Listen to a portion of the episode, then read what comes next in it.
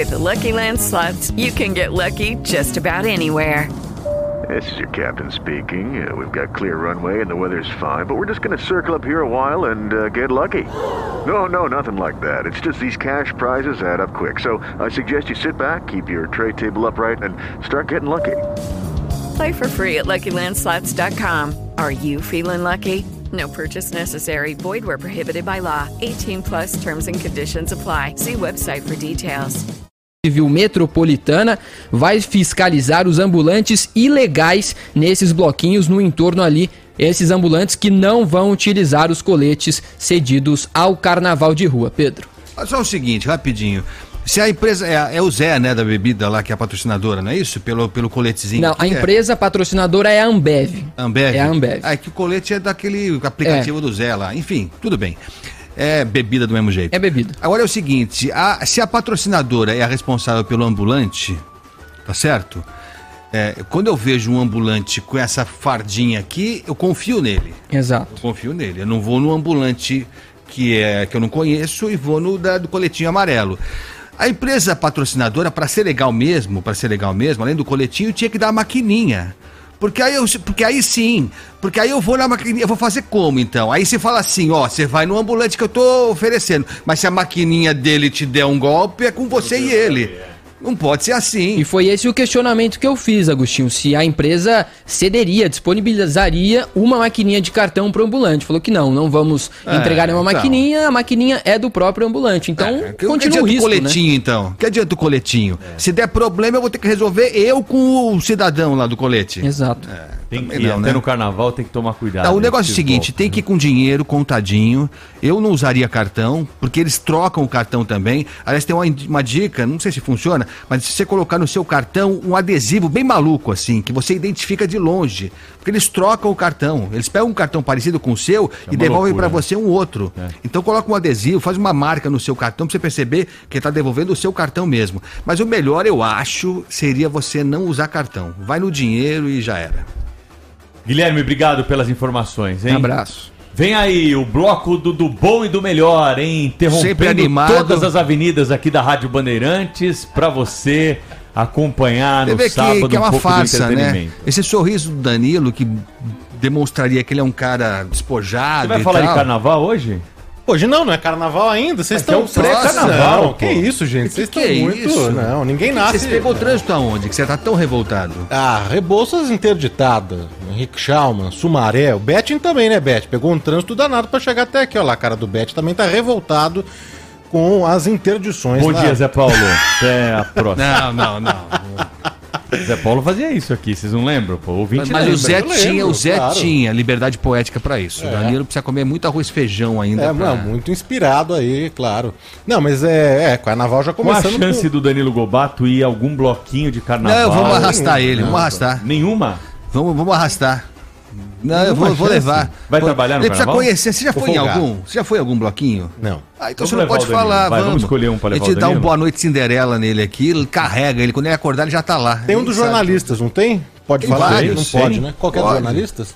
Não pode, né? Pode. Não, mas é, é o nome do Benjamin lá. Ah, não, do, do Pegando do Fogo lá. lá. Do em chamas lá do Pegando não, Fogo? Não, não tem um que acho que é impublicável não, o nome não, do bloquinho. Então não, então não. De jornalistas. Não, mas é brincadeira.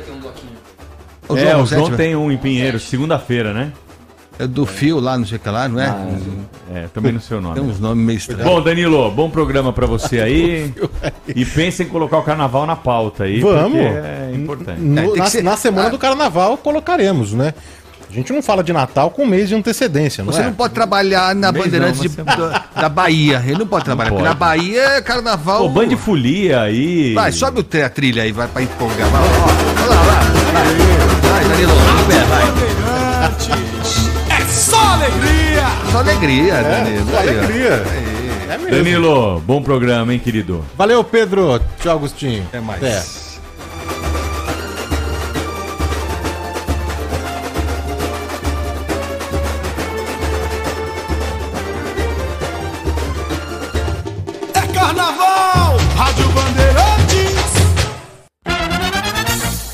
Começa agora na Rádio Bandeirantes.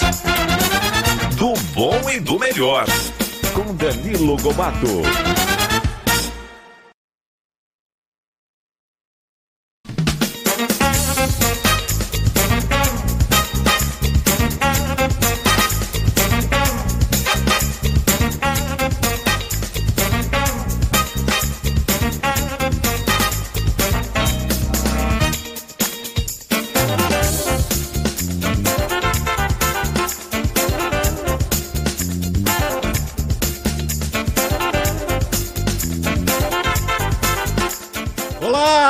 Sejam todos muito bem-vindos. Está no ar o do bom e do melhor aqui pela Rádio Bandeirantes FM 90.9 AM 840 pelas emissoras afiliadas que compõem a rede Bandeirantes de rádio. Estamos também nos aplicativos Bandplay, Band Rádios, além do canal do YouTube, canal do YouTube da Rádio Bandeirantes, só acessar youtube.com barra Rádio Bandeirantes Oficial e nos acompanhar também é, ao vivo com imagens, né? No nosso canal do YouTube tem o chat também, o bate-papo está aberto, o ouvinte já pode ir mandando mensagem, interagindo, participando conosco, não é? Não é carnaval ainda, minha gente, sinto dizer, mas não é carnaval ainda, não é, não é carnaval ainda, mas teremos aí, neste final de semana, o Bloco do Joaquim, que está saindo aí o Bloco do Joaquim amanhã, a concentração será aí em Sorocaba, não é? Na expectativa aí do nascimento do Joaquim, em ritmo de carnaval, mas não é carnaval ainda e está, né, estamos todos aguardando aí pela chegada do Joaquim, para quem não sabe, é meu sobrinho que chega amanhã, dia 12 de fevereiro, já para curtir a folia que será no próximo fim de semana. Bom, comentar aqui também das nossas atrações do programa de hoje, os nossos convidados, né? Vamos receber é, daqui a pouquinho o doutor Júlio Pereira, que é neurocirurgião, e o doutor Júlio Pereira vai falar sobre epilepsia. Nós temos aí o Dia Internacional da Epilepsia, sempre na segunda uh, feira aí do mês de fevereiro, né? A segunda uh, semana aí do mês de fevereiro, eh, temos essa data, não é? Que marca o Dia Internacional da Epilepsia e o doutor Júlio Pereira vai tirar todas as dúvidas sobre a epilepsia. Então, se você tem perguntas né, sobre esse assunto, já pode ir mandando mensagem para a gente pelo nosso WhatsApp, né, Gabriel Betting? Gabriel Betting já está aqui com o nosso WhatsApp para receber as mensagens de áudio. É, por texto também vale, mas se você puder mandar por áudio, a gente agradece. Tem aqui o nosso número do WhatsApp, vamos lá. 11 999 048756 Tá aí, esse é o nosso número do WhatsApp. 11 999048756. E aí, ouvinte Bandeirantes já pode mandando a mensagem participar aqui conosco. Na segunda parte do programa, na segunda hora do programa, o cantor, compositor, multiinstrumentista Milton Guedes. Milton tem muita história, muitos anos de carreira, vários sucessos, parcerias com muitos artistas, tem uma história de vida aí fantástica e o Milton tá, tá aqui em São Paulo, tem vários shows aqui na capital paulista, a gente vai passar a agenda completa, ouvir todas as histórias do Milton Guedes e música ao vivo, hein? Então se prepare, se prepare que o Milton tá vindo aí com saxofone, com gaita, com violão, tá trazendo tudo aí para fazer uma baita participação aqui no do bom e do melhor. Então já vamos abrir aqui o plantão médico Bandeirantes de hoje? Plantão médico Bandeirantes. Muito bem, 10 e 8, abrindo o plantão médico Bandeirantes de hoje, já na ponta da linha, recebendo o neurocirurgião doutor Júlio Pereira. Como vai, doutor? Seja muito bem-vindo, prazer enorme, hein? Tudo bem? Obrigado pelo convite. Olha só, convidamos então o doutor Júlio Pereira para falar sobre o Dia Internacional da Epilepsia. Doutor, já né, começo sempre perguntando, né, afinal, o que, que é a epilepsia? A epilepsia é uma doença crônica neurológica muito comum. Só para você ter ideia, Danilo, quase 2% da população mundial é, tem epilepsia, é uma das doenças crônicas mais comuns, só perde para enxaqueca na neuro, né? E tem, um, além de uma doença é, tão comum, é uma doença que tem um estigma muito forte, né? Já teve estigma religioso, já tem um estigma, das vezes, o paciente perder a consciência, né? Que é uma das coisas mais importantes que a gente tem, né? E às vezes sem nenhum motivo. E além disso, é uma doença que normalmente precisa um tratamento pelo resto da vida. Então, é uma doença que a gente consegue ter controle hoje muito bom com os medicamentos que a gente tem, né? Mas ele leva esse peso, né? O peso do estigma, o paciente tem muito receio disso, né? As pessoas ao redor conhecem muito pouco e às vezes misturam com coisas religiosas, né? E além disso, você tem esse, essa questão do paciente ter que às vezes tomar um remédio pelo resto da vida. Mas ainda hoje a gente tem esse estigma, essa confusão, esse tabu com relação à epilepsia, doutor? É impressionante, é muito feio. Eles falam, ah, tu fica assim. As próprias empresas, às vezes, têm uma relação preconceituosa também com o paciente com epilepsia. Tanto que hoje é uma das doenças que mais tem sociedade organizada. Se qualquer pessoa botar aí do Google, né, é, sociedade, os portadores de epilepsia, tem vários, né? Porque justamente eles querem, né, perder esse preconceito para as pessoas não terem preconceito, até a questão, ah, pode dirigir quando pode, né? Então tem muitos aspectos até trabalhistas e também preconceitos. Tanto que antigamente, né, e hoje a gente vê algumas pessoas que quando a pessoa tem crise fica com medo, fica com receio, porque é uma imagem forte, né? A pessoa dá um grito, a mais clássica, que a gente chama tônico clônico generalizada. Cai, o grito é porque o diafragma é contraído e a pessoa treme e muitas vezes ela contorce o corpo. Então é uma imagem forte, né, para quem não está acostumado. Então, o paciente, depois que ele acorda, que ele desperta, ele relata muito isso para a gente, né? O às vezes foi no ambiente de trabalho, foi em outro local e notou que as pessoas é, ficaram meio diferentes. Então a gente tem que ficar ainda muito atento com essa parte do preconceito da epilepsia que todos os pacientes relatam. Não, a gente vai explicar direitinho, não é, as crises e como, não é, lidar com elas, como que a gente pode ajudar, não é, a, a, a tirar o paciente dessa, dessa situação, todos os cuidados necessários. Mas é, só voltando um pouquinho, doutor, é, existem dois tipos de, de, de epilepsia, não? Perfeito. Existem alguns tipos. as mais clássicas que a gente tem é essa que a gente falou, tônico, clônico, porque tem um tônus, a pessoa fica dura e depois ela se bate, né? Generalizada, então ela perde a consciência. Mas também tem as crises parciais, que o paciente está muitas vezes consciente ou com pequena alteração da consciência e às vezes ele perde o controle um, do braço, de alguma coisa. E é interessante essa sua pergunta porque tem a ver com a origem da crise. Então aqui está o modelo do cérebro. Então se o paciente tem uma crise que ela fica só nesse local, a gente chama de crise focal. Então se foi na área motora e o cérebro é responsável né, pela motricidade do lado contralateral, a pessoa só mexe braço. Só que normalmente a crise começa no local e depois ela generaliza. É como se fosse um curto-circuito mesmo, porque o cérebro ele se comunica por eletricidade. É uma coisa curiosa, por isso que a gente chama EEG, eletroencefalograma, porque vai ver a parte elétrica mesmo do cérebro. E essa curto-circuito que dá, por isso que o paciente perde a consciência, tudo isso. E atinge ambos os sexos, doutor, tanto homem como mulher, em todas as então, faixas etárias? Existe alguma predominância que distingue aí o gênero, é, ou também alguma faixa etária ou não? Não, não. É, a gente diz que ela é bimodal. Como assim bimodal? Normalmente na infância, a criança, né, que é o clássico, né, tem aquela crise febril, que aí é outro tipo de doença, nem sempre vai ter epilepsia. O cérebro da criança ele está se formando. E às vezes a temperatura muito alta pode levar a uma crise não significa que essa criança vai ter epilepsia. Na maioria das vezes não vai ter. Mas é uma preocupação. Você já deve ter ouvido falar isso, né? Eu vi que você estava relatando de sobrinho, né? Que vai nascer. Então, o pai e a mãe sempre ficam muito com medo. A criança está com febre, você tem que tratar logo. E tá certo isso, porque o cérebro é tão sensível que se a temperatura sobe muito, 30, 40, 39, 40 graus, às vezes pode dar essa crise. E o segundo ponto da, da incidência maior é na população idosa, com outros motivos. O AVC pode gerar uma cicatriz e dar crise. Os próprios tumores, que é o que eu lido mais como neurocirurgião, também podem dar crise. Mas então um, um, adulto ele pode começar a ter ali algumas crises? Nunca teve nada na infância, eh, na adolescência e já na fase adulta ele pode começar a ter algum tipo de crise? Ou isso você já começa é, logo na infância, nos primeiros passos aí a ter os primeiros sintomas, doutor? With lucky landslots, you can get lucky just about anywhere. Dearly beloved, we are gathered here today to. Has anyone seen the bride and groom? Sorry, sorry, we're here. We were getting lucky in the limo and we lost track of time. No, Lucky Land Casino, with cash prizes that add up quicker than a guest registry. In that case, I pronounce you lucky. Play for free at LuckyLandSlots.com. Daily bonuses are waiting. No purchase necessary. Void were prohibited by law. 18 plus. Terms and conditions apply. See website for details. Judy was boring. Hello. Then Judy discovered ChumbaCasino.com. It's my little escape. Now Judy's the life of the party. Oh baby, Mama's bringing home the bacon. Whoa, take it easy, Judy. The Chumba life is for everybody. So go to ChumbaCasino.com and play over 100 casino style games. Join today and play for free for your chance to redeem some serious prizes. Ch-ch-chumba. ChumbaCasino.com.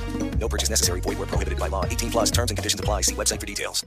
Pode, pode ter. Tanto que tem tipo de crise que a gente chama de metabólicas. Vou dar exemplo que é muito comum, eu sei que seu público também tem muito jovem, né? É, por exemplo, ele usou algum tipo de substância. Pode ser desde bebida alcoólica, pode dar hipoglicemia e ele ter crise, né? O carnaval tá chegando aí, né? Pode ser consumo de alguma maconha que com algum produto, às vezes misturam coisas, né? E acaba prejudicando também da crise. Não é a maconha em si, né? Tanto que ela é até o cannabis é usado para tratamento de epilepsia, mas às vezes a gente sabe que como não há regulação no Brasil, algumas misturas que podem acabar prejudicando, né? E além disso, você tem um problema também de outras substâncias. Então, às vezes, até drogas que a gente médico dá, o paciente pode tomar aquilo e também desencadear. E tem o sódio alterado, né, o açúcar, como eu citei, uma série de outras coisas. Nessas são os mais comuns no adulto, como a gente estava falando, né? E causas secundárias, né, que são os tumores, os AVCs, os aneurismas.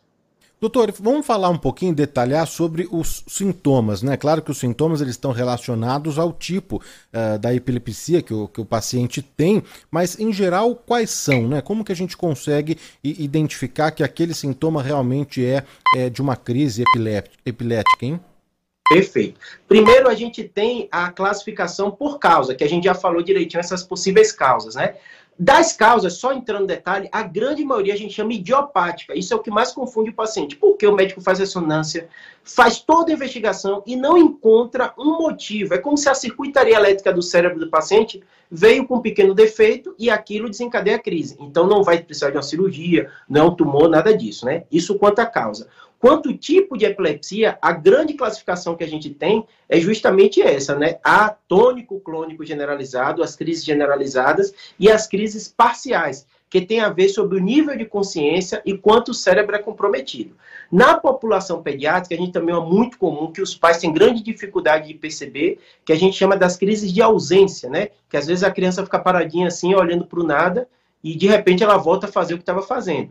Às vezes é tão difícil, Danilo, de identificar que até para a gente médico mesmo, ouvindo a história, a gente não consegue fechar que o paciente tem e às vezes pede para o paciente fazer um vídeo EG. Olha como é complexo, né? Fica, o paciente vai para o hospital, fica com a câmera filmando ele e com eletro. E às vezes ele tem aquela, aquele movimento e vê se tem alguma alteração eletroencefalográfica, porque tem os tics. Você já deve ter visto na rua, né? Pessoas fazendo um movimento involuntário, nem aquilo geralmente na epilepsia é um tique, né? As crianças às vezes também têm mania de fazer, os pais ficam preocupados, né? Ou ficar parado, ou fazer algum tipo de movimento estereotipado, né?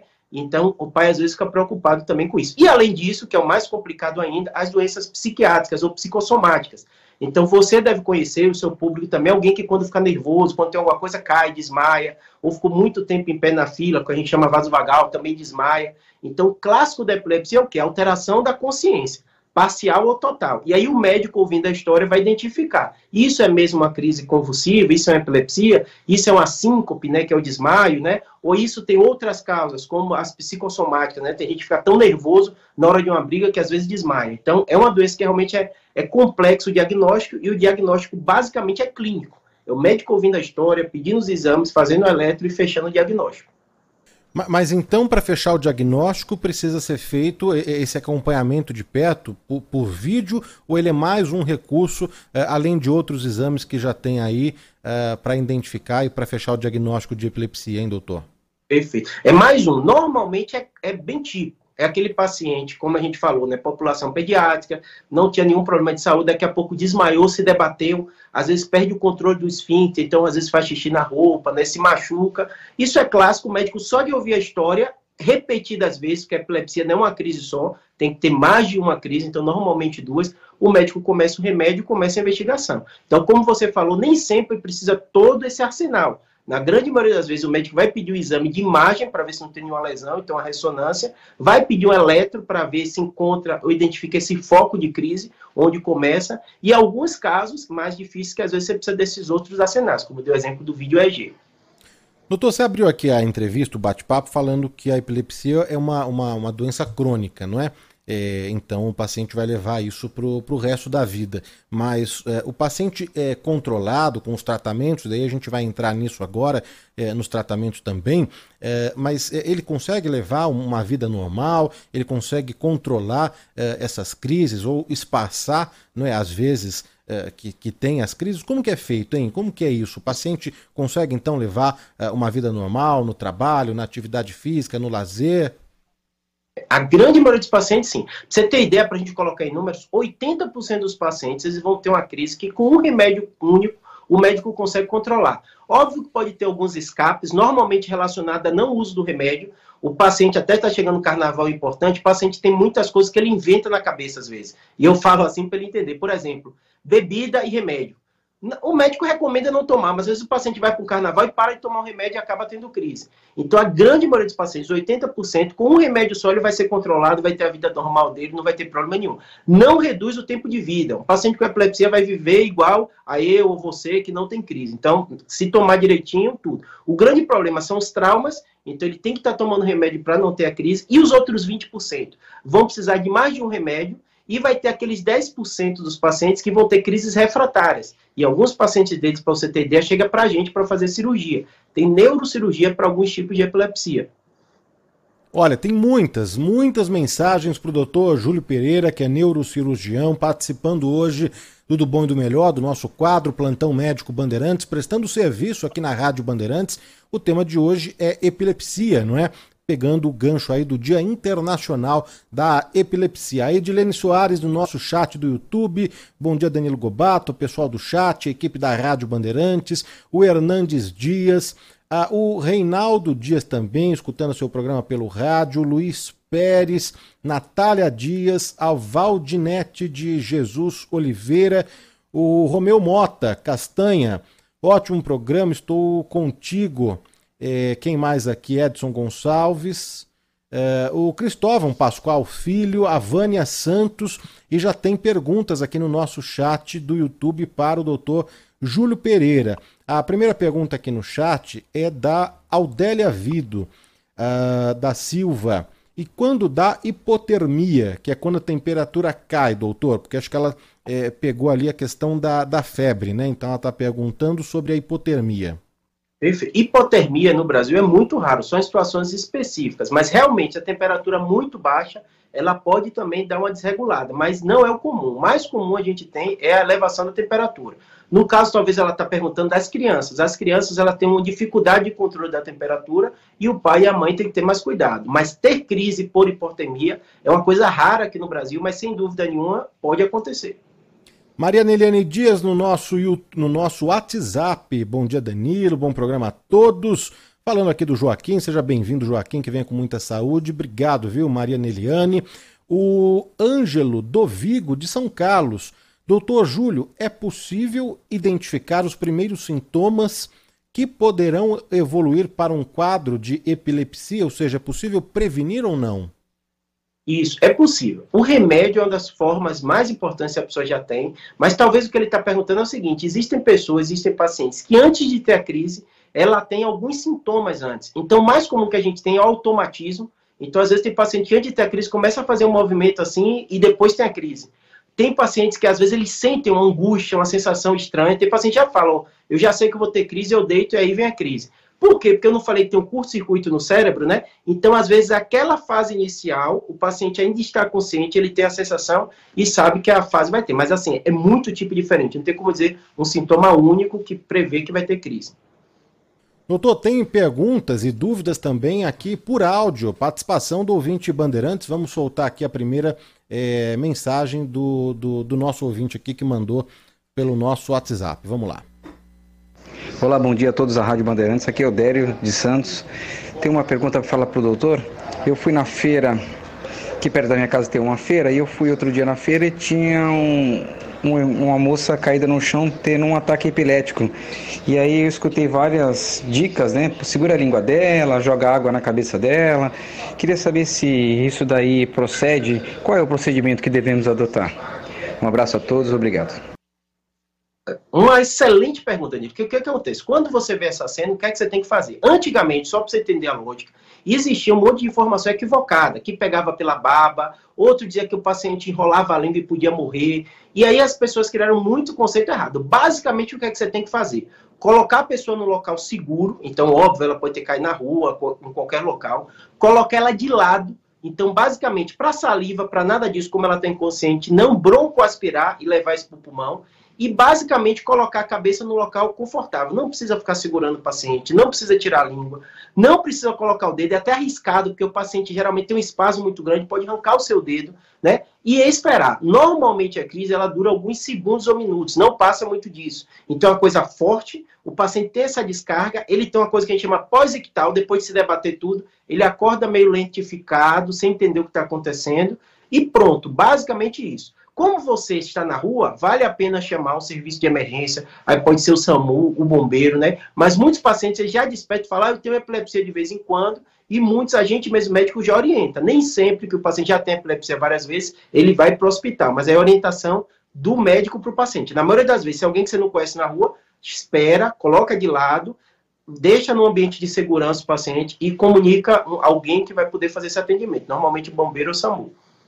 É muito importante mesmo essas dicas, né? E essa orientação, não é, doutor? Porque o, o Ricardo Schinenberg acabou de mandar mensagem aqui para cá, falando que ele cuidou de um idoso que teve, né, uma crise de epilepsia. Ele falou aqui, ele comentou: Quase morremos os dois, eu de susto e ele que chegou a parar o, o coração. Então é importante mesmo a gente reforçar uh, os cuidados né, e a, as orientações corretas aí para o atendimento uh, desse paciente, né, e no caso de presenciar uh, alguma crise de epilepsia, né, doutor? Perfeito. Eu até explico para o paciente, eu sou médico, sou neurocirurgião. Se eu presenciar uma crise, se eu estiver até no hospital com o paciente tendo a crise, o que, que a gente faz basicamente? Espera essa crise passar, coloca de lado, casos raríssimos de paciente, ele tem crise uma depois da outra, que a gente aplica uma medicação na veia, e basicamente isso. Então, assim, perceba que a crise, a epilepsia, de um modo geral, é uma coisa autolimitada. Então, o risco é o paciente cair e se machucar na queda, mas se colocou ele de lado e esperou um pouco, normalmente em poucos segundos, ou poucos minutos, né, ele vai despertar. Os casos raríssimos que eu disse, que é 2%, que é muito raro, o paciente vai tendo uma crise depois da outra, e aí é um quadro mais grave, né? Por isso que é importante comunicar o bombeiro SAMU, porque você não é médico, né, você não é técnico, você não tem o material, e aí o pessoal vai atender e levar ele para fazer essa monitorização. Mas então, depois de uma crise, depois desse primeiro atendimento, colocar o paciente num local seguro, acionar não é, o SAMU, o Corpo de Bombeiros, uma ajuda médica, é, esse Sim. paciente é encaminhado uh, ah, para um hospital e, e, ele se recupera, ele precisa tomar alguma medicação, ele precisa ficar em observação, como que é feito o pós? Perfeito. A gente mede pergunta, você já teve crise? É a pergunta básica, né? Se ele não estiver consciente com a família. Sendo a primeira crise, você tem que fazer uma bateria de exames. Aí envolve ressonância, eletro, né? Ver exame de sangue, porque tem causas metabólicas, como eu citei, né? Uma vez que o paciente tem sempre crise e o paciente de epilepsia fala, ah, eu tenho sempre crise, eu esqueci de tomar o remédio, você medica ele, observa um pouquinho e na maioria das vezes libera. Uma ou outra vez você precisa de um exame mais específico, porque pacientes assim já tem muito tempo sem ter crise, né? Porque a gente sabe, como eu falei, AVC pode dar crise, né? Tumores pode dar crise. Então a cabeça da gente médica é assim: já tem a doença, já tem o diagnóstico, você toma uma conduta. É a primeira vez, você toma outra conduta. O, a Ana Carolina Sola no chat do YouTube, o Milton Goya, Flávio Oliveira, Fabiano Pimentel, a Regina Missali de São Carlos, Luiz Monteiro, o Antônio Devanir Vigilato. Uh, tem pergunta aqui uh, do Fabiano Pimentel. Epilepsia o tratamento era com choque antigamente? Ele pergunta se o tratamento para epilepsia era com choque antigamente. Procede isso, doutor? Não, não. O que acontece é o seguinte: tem muito mito. Toda hum. doença que envolve a mente, o comportamento, as pessoas, historicamente, eu conto até para meus pacientes, eu sou, eu sou evangélico, eu até conto assim, até na própria Bíblia, se às vezes vê histórias sobre isso, né? Ah, o jovem epilético, o jovem demoniado. Então as pessoas têm muito preconceito com isso. O tratamento da epilepsia é medicamento. Existem casos bem específicos de doenças psiquiátricas que a gente utiliza ainda o eletrochoque, mas o caso da epilepsia, normalmente o tratamento é com remédio simples, 80% dos pacientes vai ficar muito bem. O Milton Goya quer saber com quais é, doenças, outras doenças, a gente pode confundir aí os sintomas de epilepsia. Pode ser o que se não for epilepsia, então, doutor? A hipoglicemia, o açúcar baixo, a pessoa perde a consciência. Então você vê alguém desmaiado, né? Você não é médico, você pode confundir. A pressão baixa, então às vezes o paciente tem uma, um, uma hipotensão, então ele realmente cai, ele fica desfalece. Além disso, pacientes que têm outras doenças que acabam confundindo, como AVC, um aneurisma, né? O paciente tem um quadro agudo, pode também confundir. E tem aqueles que eu falei, as psicossomáticas. Então, você vê alguém, né, que tem uma doença psiquiátrica, né, que tem alucinações, tudo, às vezes pode confundir também, porque ele grita, ele cai, ele se debate. Tem mais perguntas de áudio aqui para o doutor Júlio Pereira, que é neurocirurgião. Vamos seguir atendendo aqui o ouvinte da Rádio Bandeirantes. Bom dia, Danilo. Aqui é o Igor Benazzi, de Osasco, São Paulo. Queria fazer uma pergunta para o doutor. Eu sinto umas pontadas do lado esquerdo da minha cabeça. É, não é frequente, mas é umas pontadas aguda. Não é dor de cabeça não, é umas pontadas. Eu queria saber o que, que pode ser. Tem que procurar um especialista, fazer algum exame. Obrigado, bom dia a todos. Lucky Land Casino asking people what's the weirdest place you've gotten lucky? Lucky? In line at the deli, I guess? Aha, in my dentist's office. More than once, actually. Do I have to say? Yes, you do. In the car before my kids' PTA meeting. Really? Yes. Excuse me, what's the weirdest place you've gotten lucky? I never win and tell. Well, there you have it. You can get lucky anywhere playing at LuckyLandSlots.com. Play for free right now. Are you feeling lucky? No purchase necessary. Void where prohibited by law. 18 plus. Terms and conditions apply. See website for details. Hello, it is Ryan, and I was on a flight the other day playing one of my favorite social spin slot games on ChumbaCasino.com. I looked over the person sitting next to me, and you know what they were doing? They were also playing Chumba Casino. Coincidence? I think not. Everybody's loving having fun with it. Chumba Casino is home to hundreds of casino-style games that you can play for free anytime, anywhere even at 30,000 feet. So sign up now at ChumbaCasino.com to claim your free welcome bonus. That's ChumbaCasino.com and live the Chumba life. No purchase necessary. VGW. Void prohibited by law. See terms and conditions. 18 plus. Perfeito. As dores na região da cabeça, né? Elas são muito comuns e às vezes tem características diferentes. Às vezes o paciente fala que nem ele. Não, não é cefaleia não, é outra coisa. Por quê? Pode ter problemas nos nervos, nas articulações do, do pescoço. Então o paciente pode sentir isso, essa pontada, esse incômodo. Problema muscular também. Às vezes as pessoas não sabem, mas tem um tipo de dor de cabeça que a gente chama tensional. Então a pessoa tem uma tensão muscular. E tem também as neuropatias, que é um problema no nervo, e às vezes é um tipo de dor que é até difícil do paciente descrever. Ele fala assim, é um choque, é uma pontada, é um incômodo. Então, no caso dele, se é uma coisa nova que ele não tinha, vale a pena, sim, ele procurar para o médico fazer esse diagnóstico. Às vezes vai precisar de um exame de imagem, às vezes vai precisar avaliar a coluna cervical também, que pode dar esse tipo de dores. Doutor, voltando a falar um pouquinho sobre o tratamento, né, além da, da medicação é, existente já e que tem não é, se mostrado aí eficaz no tratamento da epilepsia, é, agora a gente tem também muitos estudos né, falando do, da cannabis, né, e que tem ajudado em muito pacientes com epilepsia, não só com epilepsia, mas com outras doenças também, Parkinson, é, os autistas, né? É, fala um pouquinho do tratamento em geral e também agora sobre o tratamento com cannabis.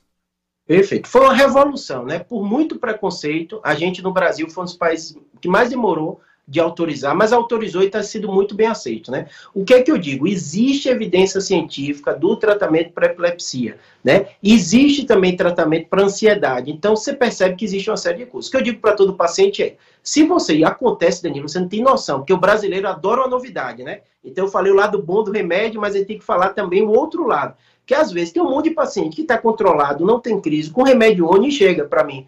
Júlio, pode trocar pelo cannabis? Eu fiz, por quê? Ah, não sei, é mais novo, não é melhor, não? Não. Então, assim, você tem que entender que a cannabis chega como mais um tratamento fantástico, revolucionário. Muitos pacientes que tinham crise descontrolada estão controlando com eles, né? Mas não é todo mundo que vai precisar dele. Não vai ser a primeira escolha ainda, né? O que a gente tem é várias opções e o médico vai decidir. Mas realmente, como você falou, né? É um, é um tratamento revolucionário, não só para epilepsia, para dores crônicas, ele teve evidência científica, guidelines norte-americanos, todos mostrando, né? Para transtorno de ansiedade também. E agora, Danilo, eu vou fazer um detalhe que a gente sabe como o brasileiro é. A gente brasileiro é, é não é diferente de você fazer o consumo. A gente sabe que o consumo é ilegal no Brasil, mas sabe que muita gente também faz consumo, né? E a gente, como médico, tem que ser sincero, tem que ser honesto.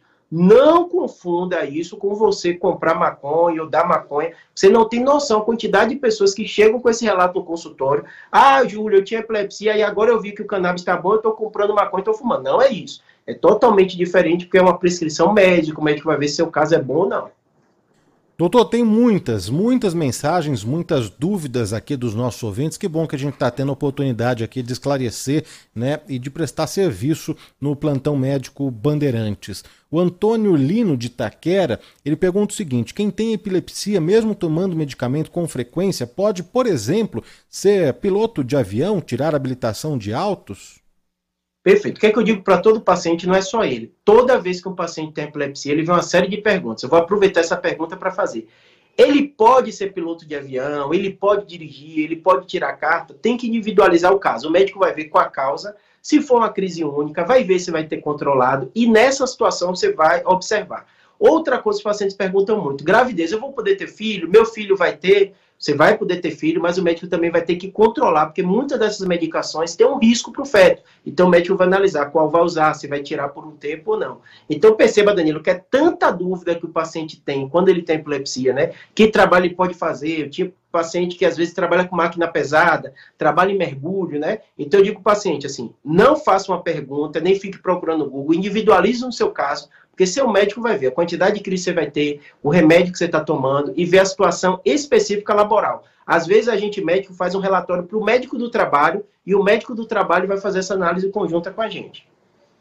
A Sandra Braga, bom dia Danilo, mais um sábado para ampliar nossos conhecimentos, sempre um prazer, obrigado aí Sandra pela participação. É, o Luiz Monteiro, Odeir Ferreira Soares, é, o pessoal da Moca também, o Tino da Moca, pessoal também acompanhando aqui. É, em Limeira também, o Fabiano mandou mensagem. Limeira, que há 20 dias é a minha cidade atual. Deve ter se mudado aí recente, então, para Limeira, o nosso ouvinte que nos acompanha aí por lá. Tem mais mensagens aqui é, de áudio para o doutor Fábio Pereira. Vamos lá. Bom dia, sou Leonardo aqui de São Bernardo do Campo. É, eu gostaria de saber que eu tenho. Meu pai ele tem epilepsia. E ele tinha quando era pequeno. E ao passar do tempo ele ficou uns 30 anos sem ter. E agora ele com 60 e poucos anos, 65 anos, ele voltou a ter epilepsia. E tá muito forte. É tanto que, que o ano passado ele teve e ao debater ele quebrou o braço e foi teve, teve que colocar 18 pinos em uma placa. E passou um ano, ele teve de novo comigo dentro, dentro do carro, ao meu lado e colocou, fez cirurgia da coluna, que chegou a quebrar a coluna em três lugares. E o remédio que ele está tomando, tem hora que faz efeito, tem hora que não. Aí o médico aumenta a dose, abaixa a dose. E diz o médico que nunca viu uma epilepsia tão forte igual a que ele tem. E aí, doutor, como que a gente pode ajudar esse nosso ouvinte? O que, que acontece? A história é clássica, né? Você vê o que ele teve na infância, que a gente falou que é bimodal, né? O cérebro, quando, fica, quando você fica idoso, ele tem uma série de modificações e a crise voltou. Primeira coisa que ele está fazendo é estar tá tomando a medicação direita. Segunda coisa, está tomando mesmo o remédio direito. É muito comum essas histórias, o paciente tive um ano ou dois depois. E às vezes o idoso, ele não, ele esquece o remédio. A principal causa, não estou dizendo que é esse caso, mas é a principal causa do mundo de ter crise por um paciente já tem epilepsia é esquecer a medicação. E sabe que é difícil, né? Todo dia tomar e tal. Então, conferir se o pai está tomando direitinho o remédio. Se tiver, o médico vai, às vezes, fazer o nível sérico. Tá com dose suficiente, então, às vezes, vai ter que aumentar a dose. E, às vezes, quando a dose, mesmo aumentada, não está funcionando, a gente é, é, coloca outra medicação. Lembrando, eu falo com os pacientes, 90% dos pacientes consegue controlar desse jeito. Então, é a grande maioria.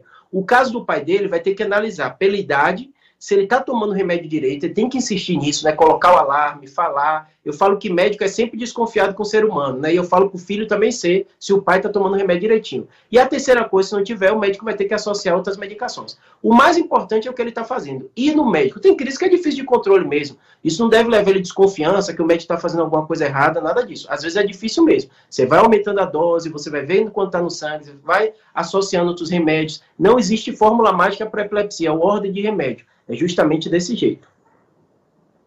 Tem mais perguntas, mais dúvidas aqui para o doutor Júlio Pereira. A gente segue aqui atendendo os nossos ouvintes. Mais uma aqui por áudio, doutor.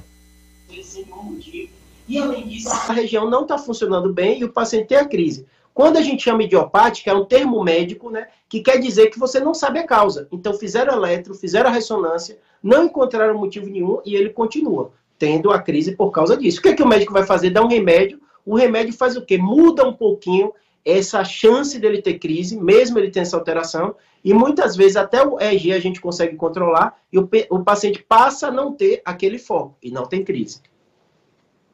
Mais uma aqui, mensagem de áudio para o doutor Júlio Pereira, vamos lá? Bom dia, doutor, bom dia a todos da Band. Queria fazer uma pergunta para o doutor. A epilepsia é a mesma que dá no ser humano, que dá no cachorro?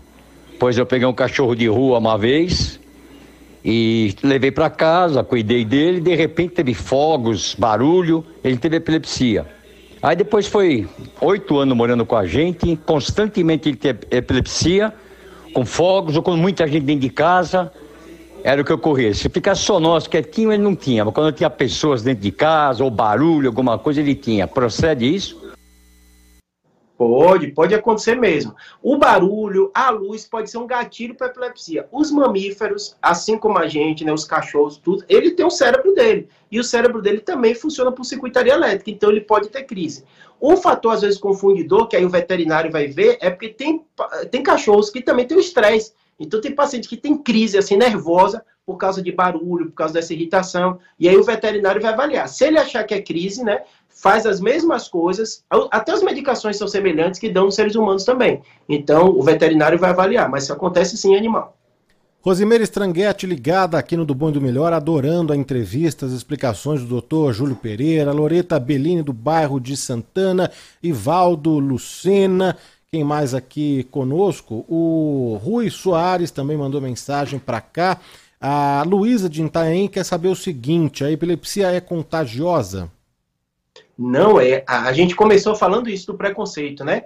Historicamente, a epilepsia foi muito mal interpretada. Então, as pessoas acreditavam que pegavam, pegavam pela saliva, né? Então, assim, não pega epilepsia. Até o fator hereditário, né, que a mãe teve, que o filho com certeza vai ter. Aumenta a chance de ter. Mas o paciente com epilepsia tem que ter vida normal, não tem que ter nenhum cuidado específico com toque, com nada disso. Doutor, dá tempo da gente atender mais alguns ouvintes aqui da Rádio Bandeirantes que mandaram mensagens por áudio pelo nosso WhatsApp. Vamos seguir aqui. Bom dia, Danilo. Bom dia, doutor. Eu sou a Mari Nascimento. É, eu gostaria de saber do doutor se é real, se tem a ver, assim, quando a pessoa entra em crise epilética, a gente colocar alguma coisa na boca para evitar que a pessoa é, engula a língua. Isso é verdade? Que eu sempre ouvi essa situação. Tá bom? Muito obrigada, viu? Não sei se eu me expressei bem na pergunta. Acho que o doutor já respondeu, mas sempre é válido a gente é, reforçar as orientações, não é, doutor? Porque ainda continua tendo muitas dúvidas né, a respeito aí de como proceder Isso. no tratamento e na, na, ajuda, no atendimento desse paciente, né? Eu tenho esse modelo só para você entender. Quando a gente fica inconsciente, a gente tem a base da língua aqui que dá uma caída, então emite muito som. E realmente aumenta a secreção. Então as pessoas ficam com medo achando que a língua vai cair, vai engolir. Não acontece isso o que acontece é a saliva pode sim ir para o pulmão. Então, por isso que a gente coloca a pessoa de lado. Não faz sentido, não faz lógica. É arriscado você botar sua mão ou qualquer objeto na boca. Pode quebrar o dente da pessoa, mas realmente isso é um mito que se espalhou de forma intensa com essa lógica de que ah, o médico disse que uma pessoa com epilepsia tem que ter cuidado para não engolir, não broncoaspirar, e que nem o, o, a pessoa que bebe muito, né? A gente tá no, vocês estavam falando de carnaval, né? Quando o paciente bebe muito, tem consciente, os amigos também ficam com medo, eu falo o seguinte: só bota a pessoa de lado se ela estiver vomitando e tal. É a mesma lógica da epilepsia, só para a secreção não ir para o pulmão. É basicamente isso. Se você colocar o dedo, se você colocar um objeto, se você colocar uma toalha, você não vai estar ajudando, você vai estar prejudicando. Então, na epilepsia vale aquela máxima, né? Muito ajuda quem pouco atrapalha. Então, basicamente, é colocar de lado, chamar a emergência e aguardar, deixar ela no local seguro. O André de Jundiaí escreveu para a gente aqui que bela e clara entrevista. Parabéns a Bandeirantes por ter este momento.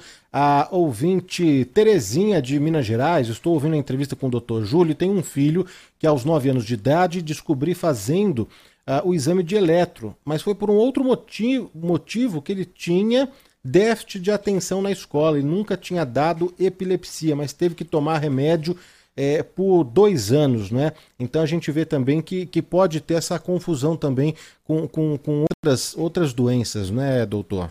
Perfeito. Cada caso é um caso, mas antigamente, eu digo antigamente assim, coisa de 30 anos atrás, 20, 20 anos atrás, são conceitos que mudaram. Tinha muito essa definição, ah, fulano tem foco, porque fez o exame e mostrou. Hoje a gente não usa mais esse conceito.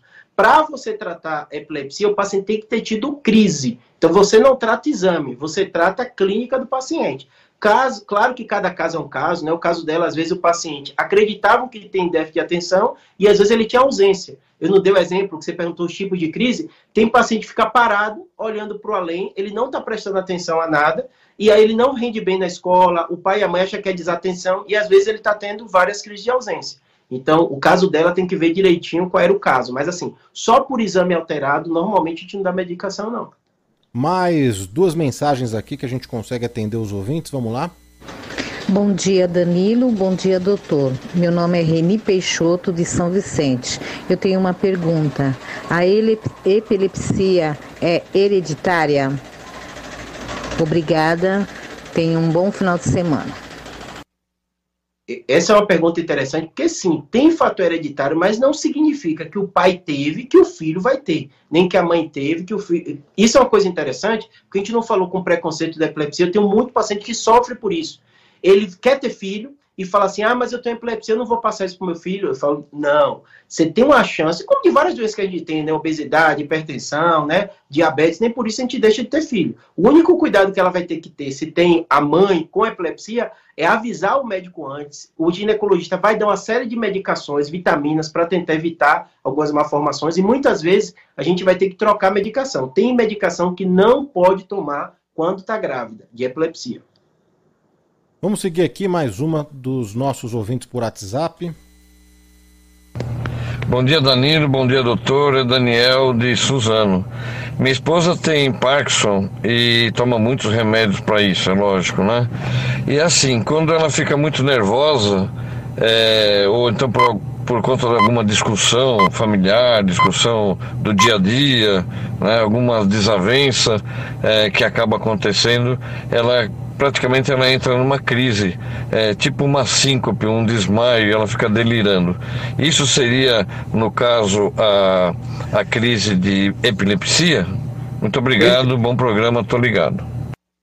Perfeito. A epilepsia pode sim ter gatilhos da paciente numa briga, de uma coisa dessa, mas a gente tem que fazer o diagnóstico diferencial. O mais comum da gente ver são problemas psicossomáticos. Então, às vezes, uma discussão de família, um debate, a pessoa fica tão nervosa eu brinco com o paciente que fala assim, é que nem computador, se a gente liga muito a tela, às vezes ele não trava, a mesma coisa, a pessoa está tão nervosa tanto, e o cérebro dela meio que trava e ela tem isso. Só que às vezes o médico vai ter que fazer exame para identificar. É muito difícil, às vezes, a gente só ouvindo o relato, ter noção do que é. O que é que lembra muito a epilepsia? Se ela tem tudo isso e tem uma perda de controle de esfíncter, por exemplo, que é o que se urinar, é muito comum na epilepsia. Se ela se machuca, ela cai, como o outro, o outro ouvinte contou, né? Teve fratura, tudo isso é muito comum da epilepsia, né? Mas às vezes gera dúvida mesmo. É melhor o médico sentar com ela, conversar para ver. E às vezes a gente vai ter que pedir exame, eletro para ver se tem alguma alteração, ou exame de imagem. O Luiz Monteiro aqui no nosso chat do YouTube, é, ele volta a falar sobre uh, a epilepsia em cachorros, né? Ele tem um border collie que tem epilepsia, que é difícil controlar, toma vários medicamentos é, diariamente, mas ele convulsiona com frequência. É, ele pede aqui um, um, socorro, uma ajuda aqui, doutor. O que, que é possível fazer nesse caso, hein? Perfeito. O mais comum e o mais interessante de fazer, assim como na medicina foi ficando complexo, né? A gente tem especialista, exemplo, sou neurocirurgião, então eu falo cirurgia neurológica. Hoje na veterinária também já tem especialista. Então eu tenho, eu tenho também canal de YouTube, tudo, vira e mexe, pergunta mesmo, até veterinários perguntando, né? E a gente percebe que hoje tem especialista, então vale a pena ele tentar procurar alguém que tem especialidade nisso, né? Ou conversar com o próprio veterinário dele. E lembrando, tem doenças que são difíceis. Às vezes a pessoa tem a impressão que, como está tendo dificuldade de tratar, que o médico está fazendo alguma coisa errada, ou o veterinário, né? Mas muitas vezes não, é a doença difícil de ser controlada. Doutor, para a gente encerrar aqui, é óbvio que não dá em uma hora da gente passar aqui todas as dicas, não é? E, e, e falar todos os detalhes, atender todos os nossos ouvintes. Mas é, ficou faltando né, algum ponto que seja aí crucial, importante é, para o entendimento aí no tratamento, no controle e no diagnóstico da epilepsia? Perfeito. Acho que o primeiro fator é que às vezes o diagnóstico é sim difícil. Você percebe que no seu público aqui muita gente teve essa pergunta: é ou não é? Às vezes é difícil e a gente médico mesmo às vezes vai ter que fazer exame de imagem. É. Segunda coisa, se você vê alguém com crise ou tem um parente com crise, não inventa muita coisa. É colocar de lado, colocar em, em um local seguro, né, para ele não se machucar e ligar para ajuda. Basicamente isso, né? Para quem já tem epilepsia, tomar o remédio, não esqueça de tomar o remédio. A principal causa no mundo inteiro da pessoa ter crise é porque ela esqueceu de tomar o remédio, o paciente já tem epilepsia, né? E o quarto fator foi aquele que a gente conversou. Não tenha preconceito com quem tem epilepsia. É uma doença muito comum, quase 12% da população tem. Normalmente, o paciente vai ter a vida dele normal, o tempo de vida que ele tiver a ter, tem que ficar atento para evitar os fatores de risco de acidentes. Então, conversar com o médico se ele pode dirigir, conversar com o médico quando ele for fazer alguma atividade diferente, né? Se o médico autoriza ou não fazer aquilo, se é muito arriscado, né? E a outra coisa é lidar normal, né? Então, se a pessoa quiser ter filho, ela tem epilepsia, ela vai ter o filho dela, mas converse com o médico direitinho por essa questão de medicação. E o preconceito que a gente tem que vencer, e é muito forte ainda para quem tem epilepsia.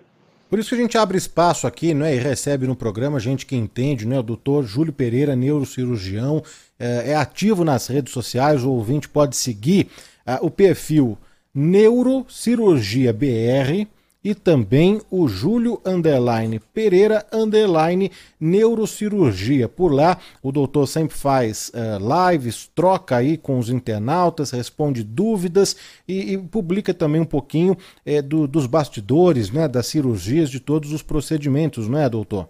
Isso mesmo. É porque assim, o seu programa é, é bom porque assim, ele tá tempo, né? Então as pessoas tiram dúvida, né? É uma doença muito comum, 2%. Então você viver num prédio que tem 100 pessoas, provavelmente tem dois. Aí no seu bastidor aí, né, deve ter mais de 100 pessoas trabalhando, duas pessoas. Então é uma doença muito comum. É uma doença que tem um estigma muito forte e quanto mais você vai entendendo, vai conversando, você vai ver que é uma doença como qualquer outra. Pode ter doença no coração e também pode ter doença no cérebro. Ela vai ter característica diferente, mas não deixa de ser uma doença. Doutor, para a gente encerrar mesmo de verdade, a Natália Dias está perguntando aqui, mandando várias mensagens para saber da cirurgia. Existe cirurgia aí para o tratamento, para acabar com as crises, ou é o remédio mesmo? Existe. O que, é que acontece? A gente tem uma região que a gente chama lobo temporal, que às vezes a pessoa tem uma atrofia nessa região. Uma das cirurgias mais comuns que a gente faz para quem tem epilepsia, geralmente de difícil controle. Se a pessoa toma um remédio único, como 80% da população, e está bem ótimo, não precisa de cirurgia. Mas essas que são refratárias, essas que têm esclerose mesial do lobo temporal, um nome feio, mas basicamente é isso, é uma esclerose que ali começa a crise. Então o médico faz a cirurgia como? Ele faz uma craniotomia, ele chega nessa região que está cicatrizada, ele tira aquela cicatriz e tem uma taxa de controle muito boa. É uma cirurgia que tem que ser bem indicada, óbvio, fazer cirurgia você tem que ter tentado as outras coisas antes e consegue ter um controle muito bom. E a gente que faz a neurocirurgia. Doutor, muitíssimo obrigado aqui, viu, pela atenção com a Rádio Bandeirantes, por nos atender nesse sábado, falar é, do Dia Internacional da Epilepsia responder a tantas mensagens, tantas dúvidas aqui dos nossos ouvintes. Acho que hoje a gente sai com um entendimento maior é, do que é, dos tratamentos, das causas, do diagnóstico e como ajudar esse paciente que, que sofre aí uma crise e agora, sempre que a gente, não é? Tomara que não tenha, né? Mas quando tiver algum episódio desse aí perto, em casa, na família, é, na rua, a gente já está mais mais preparado para ajudar aí é, esse paciente com todos os cuidados que ele precisa. Obrigado, viu, doutor, mais uma vez pela atenção aqui e bom final de semana. Ah, obrigado pela atenção a esse tema que é frequente e tão pouco falado, tá bom? Estamos à disposição. Um abraço, bom fim de semana. Um abraço grande. Olha só, na sequência, a gente vai para um rapidíssimo intervalo. Tem o trânsito aqui, vamos prestar serviço, saber como está o trânsito na capital paulista, com os bloquinhos de rua, os blocos de carnaval já saindo nas ruas e avenidas aqui de São Paulo. Tem o Robson Ramos, mas na sequência já fica o convite, fica aí, porque tem Milton Guedes aqui no Do Bom e do Melhor. Trânsito. Bom dia para você ligado aqui no nosso Do Bom e do Melhor na Rádio Bandeirantes. Destaques do trânsito na capital paulista. Lembrando que hoje começam os desfiles dos blocos pela capital e há vários pontos com interdição e a gente já destaca alguns deles. Por exemplo, na região central da cidade, todo aquele entorno ali da região final da Avenida São Luís já tem interdição. E o contorno ali da Rua 7 de Abril também, a passagem por essa região do Centro Velho, tem interdições. O motorista é orientado pela CET a procurar caminhos alternativos e ao longo do dia será sempre assim e nós vamos informando aqui na Rádio Bandeirantes também. Dica para cota única do IPVA. No Super App do Gringo você escolhe entre Pix, boleto ou até 12 vezes no cartão e ainda pode resolver o licenciamento. Rede Bandeirantes de Rádio. Tudo de bom. Bom, bom, bom. Do bom e do melhor. Bandeirantes. Bandeirantes, uma rádio que tem história, conteúdo de décadas, experiência e continuamos avançando atentos às novidades, aos novos meios, às novas mídias, ao mundo que se transforma a cada segundo. Entre o jornalismo analítico, investigativo, de opinião, de prestação de serviço, ficamos com tudo. À frente desse potente microfone, precisão ao reportar os fatos e equilíbrio para dar voz a todos os lados. Para que você pense, reflita, considere, avalie, critique. Cobertura esportiva que vai do bom humor ao debate sério. Cobertura jornalística que só pende para um lado. O seu, o seu, o seu, o seu. E você, com sua audiência, nos dá musculatura para brigar pelos problemas que afetam o seu dia, seu bolso, a sua vida. É com a sua força e por sua causa que questionamos autoridades, reivindicamos respostas e cobramos atitudes. Esta é a sua Rádio Bandeirantes. Fechada com você, fechada com a verdade. Trânsito. A Rua Bela Sintra, na região da Consolação, também já tem um trecho interditado para passagem de blocos de carnaval por ali, de pré-carnaval acontecendo hoje na cidade de São Paulo, entre a Rua Costa e a Rua Dona Antônia de Queiroz. O motorista que passa por essa região vai seguindo as orientações da CT para eventualmente mudar de caminho. Nissan Versa 2023, o sedã com o melhor da tecnologia japonesa. Aproveite condição especial com parcelas de 899 reais. Visite uma concessionária Nissan e faça um test drive. Rede Bandeirantes de Rádio. Tudo de bom. Bom, bom, bom. Do bom e do melhor. Bandeirantes. Lá em casa tem sabor. Lá em casa tem Italac. Lá em casa tem amor. No Brasil inteiro tem Italac. Lá em casa tem sabor. Italac, a marca de lácteos mais comprada do Brasil. Lá em casa tem Italac. O Grupo Bandeirantes, o Núcleo Educato e o Projeto Colibri desenvolveram o mais novo núcleo de capacitação artística em São Paulo, localizado no Teatro Itália Bandeirantes. Oferece cursos livres e profissionalizantes para amantes da arte, como prática em teatro, música, dança e atuação para câmera. Para mais informações, acesse teatritariabandeirantes.com.br ou nossas redes sociais, arroba BandNCA. Trânsito. Na zona sul da cidade, o trânsito é lento ali pela Avenida Interlagos para quem vai no sentido do centro, desde a passagem ali pela Ponte Jurubatuba até o cruzamento com a Avenida das Nações Unidas. Dali para frente a condição melhora e o caminho volta a ficar ruim apenas no trecho final entre a Rua José Neves e a Praça Ministro Pedro Chaves. Quem vai no sentido do bairro vai bem. Promoção de carnaval no Aquário de São Paulo. Só até amanhã. Ingresso promocional 70 reais. Garanta sua diversão para o feriado. Somente na internet. Acesse aquariodesaopaulo.com.br. Rádio Bandeirantes. Fechada com você. Fechada com a verdade. Com a verdade. Trânsito. Rodovia Castelo Branco ainda é um bom caminho para quem vai no sentido do interior. Saindo da capital paulista, o motorista passa bem pela região de Barueri e até mesmo ali no pedágio de Itapevi. Dali para frente, segue o bom caminho pelo menos por hora. Para quem vem no sentido da capital paulista, trânsito bom também pela rodovia Castelo Branco, chegada ao Cebolão, feita com tranquilidade. Surpreenda no Valentine's Day com as ofertas da Fast Shop. Aproveite até 35% de desconto em produtos para presentear ou preparar um clima especial. Baixe o app ou vá a uma loja da Fast Shop. Estoques limitados. Rede Bandeirantes de Rádio. Tudo de bom. Bom, bom, bom. Do bom e do melhor. Bandeirantes. Rádio Bandeirantes. Porque sempre tivemos os microfones abertos para o debate, abertos para a opinião plural, abertos para a sua participação, é que podemos dizer que estamos fechados com você e com a verdade. É mais do que um compromisso. Porque sobre os fatos pode-se interpretar, fazer conjecturas das motivações, pode-se elaborar, projetar suas consequências. Mas os fatos são os fatos. E é aí que você vai nos encontrar sempre firmes. Não abrimos mão da verdade dos fatos. E sempre com foco em você, na defesa dos seus direitos. Mais do que nunca antes. Fechada com você, fechada com a verdade. Lucky Land Casino asking people what's the weirdest place you've gotten lucky? Lucky? In line at the deli, I guess? Aha, in my dentist's office. More than once, actually. Do I have to say? Yes, you do. In the car before my kids' PTA meeting. Really? Yes. Excuse me, what's the weirdest place you've gotten lucky? I never win and tell. Well, there you have it. You can get lucky anywhere playing at LuckyLandSlots.com. Play for free right now. Are you feeling lucky? No purchase necessary. Void where prohibited by law. 18 plus. Terms and conditions apply. See website for details. Okay, round two. Name something that's not boring. A laundry? Ooh, a book club. Computer solitaire, huh? Ah, sorry. We were looking for Chumba Casino. That's right. ChumbaCasino.com has over 100 casino style games. Join today and play for free for your chance to redeem some serious prizes.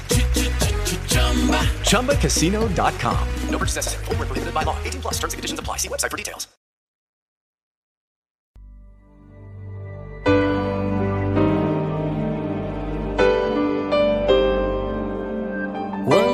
Te vejo, espero teu beijo. Não sinto vergonha, apenas desejo. Minha boca encosta em tua boca que treme. Meus olhos eu fecho, mas os teus estão abertos. Tudo bem se não deu certo. Eu achei que nós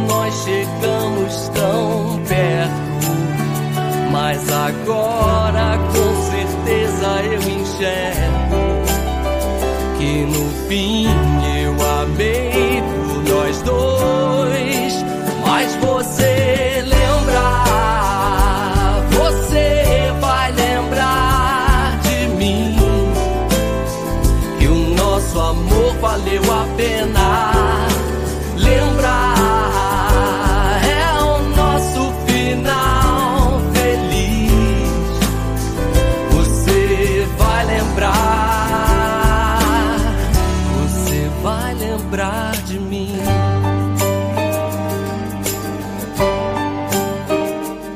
bem, conforme anunciamos, estamos recebendo hoje nos estúdios da Rádio Bandeirantes em São Paulo, para minha alegria, o cantor, compositor, multi-instrumentista Milton Guedes. Fala, Milton, como que você tá? Seja muito bem-vindo, prazer enorme. Fala, Danilo. Muito obrigado aí pelo convite. Poxa, tô, tô feliz de estar aqui, né?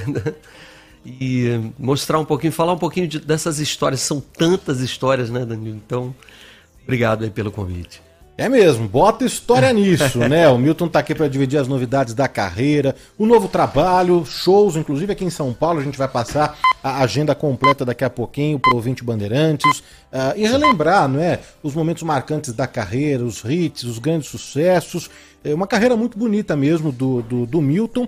Olha só, de parcerias e, e- e projetos juntos, o, o Milton já tocou, já gravou com Roberto Carlos, Rita Lee, Oswaldo Montenegro, Sandy Júnior, Fábio Júnior, Milton Nascimento, Ana Caymmi, Alcione, Sandra de Sá, Roupa Nova, Ivete Sangalo, Cláudia Leite, Betânia Gal Costa, Caetano Veloso, Gilberto Gil. Pode botar mais 10, 20 e 30 aí nessa lista, né, Milton? Eu tenho essa, essa felicidade, esse privilégio de ter gravado e tocado com, com quase todos os meus ídolos, assim, né? Então, é, nossa, foi, foi um susto mesmo, porque quando eu, quando eu vejo assim, caramba, eu já, já toquei com o Gilberto Gil, né? Já gravei com o Caetano Veloso, dá uma, dá até um aperto no coração. É, é muito bom.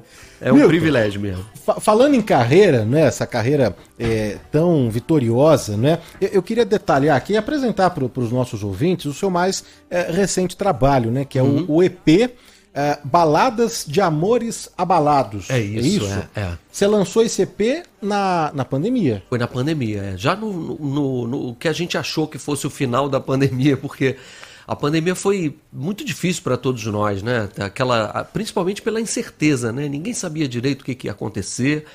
E hum, eu acho que eh, nesse momento de introspecção, de ver os amigos assim passarem por situações delicadas e tal, foi surgindo pela primeira vez também a minha a minha vontade de, de, de fazer um, um trabalho mais autoral mesmo, porque eu confesso que a maioria das coisas que eu, que eu fiz né, para outras pessoas, composições e tal, foram um pouco encomendadas, assim, né? É, um, é uma forma diferente de compor, né? E nesse, nesse disco eu me apropriei de algumas canções de amigos e tudo que, que tinham a, a cara desse baladas de amores abalados, parece uma coisa muito pesada, né? Mas é só uma maneira de dizer que, que a pandemia fez a gente olhar um pouquinho mais para dentro e nisso vieram, claro, desencontros, mas também encontros, esperança. E o disco fala disso. O universo gira em torno desse é, desse tema aí, encontros e desencontros. Nesse EP você foca mesmo nas canções eh, autorais É. e, e- dá ênfase, né? Um destaque, um peso maior pro Milton cantor eh, e compositor, né? A gente vai falar de Aham. todas as músicas que você fez para pros outros, né? Eh, grandes sucessos aí, mas essa era a ideia mesmo. Depois de um, de um hiato, o lançamento desse EP era com esse foco mesmo, né, Milton? Esse foco porque é principalmente é, eu acho que principalmente colocar para fora é, canções que tinha canções ali que, que já tinham 10 anos, né? E eu não sei por que motivo eu segurei essas músicas ou achava que não era hora ou que não tinha a ver com o estilo que eu estava fazendo, porque eu, eh, você viu a, a quantidade de artistas diferentes que você citou aí. Eu tenho um, um lado camaleão assim que é um pouco perigoso ao mesmo tempo é bom. É, como instrumentista me abriu milhões de portas e tudo, mas como artista solo, né? é, me limitou um pouco, né? Me fechou um pouco, não fechou portas, nunca fechou, mas assim, me limitou um pouco e eu acabei acreditando que aquele lado autoral, compositor, cantor ali ia ficar em segundo plano. E dessa vez eu falei, não, por que não botar para fora? No mínimo botar para fora, né? Hoje a gente tem essa essa possibilidade incrível aí da internet de você poder lançar tudo. E aí o disco veio dessa busca aí de só de ter mais coragem. A faixa que abre esse trabalho, que abre o EP, eh, que se chama Bem no Último Instante, ela vem tendo forte engajamento aí nas redes sociais e, e fala eh, sobre justamente isso tudo que a gente está falando, né, desse momento da pandemia, porque ela traz eh, esperança, fala de amor, dos encontros, eh, dos desencontros. Eu, eu queria apresentar essa faixa aqui para o nosso ouvinte, que ainda não acessou, não conferiu aí no canal do YouTube do Milton Guedes, eh, no streaming, nas plataformas todas. Queria apresentar para depois a gente continuar falando desse trabalho. Pode ser, Milton? Claro, perfeito.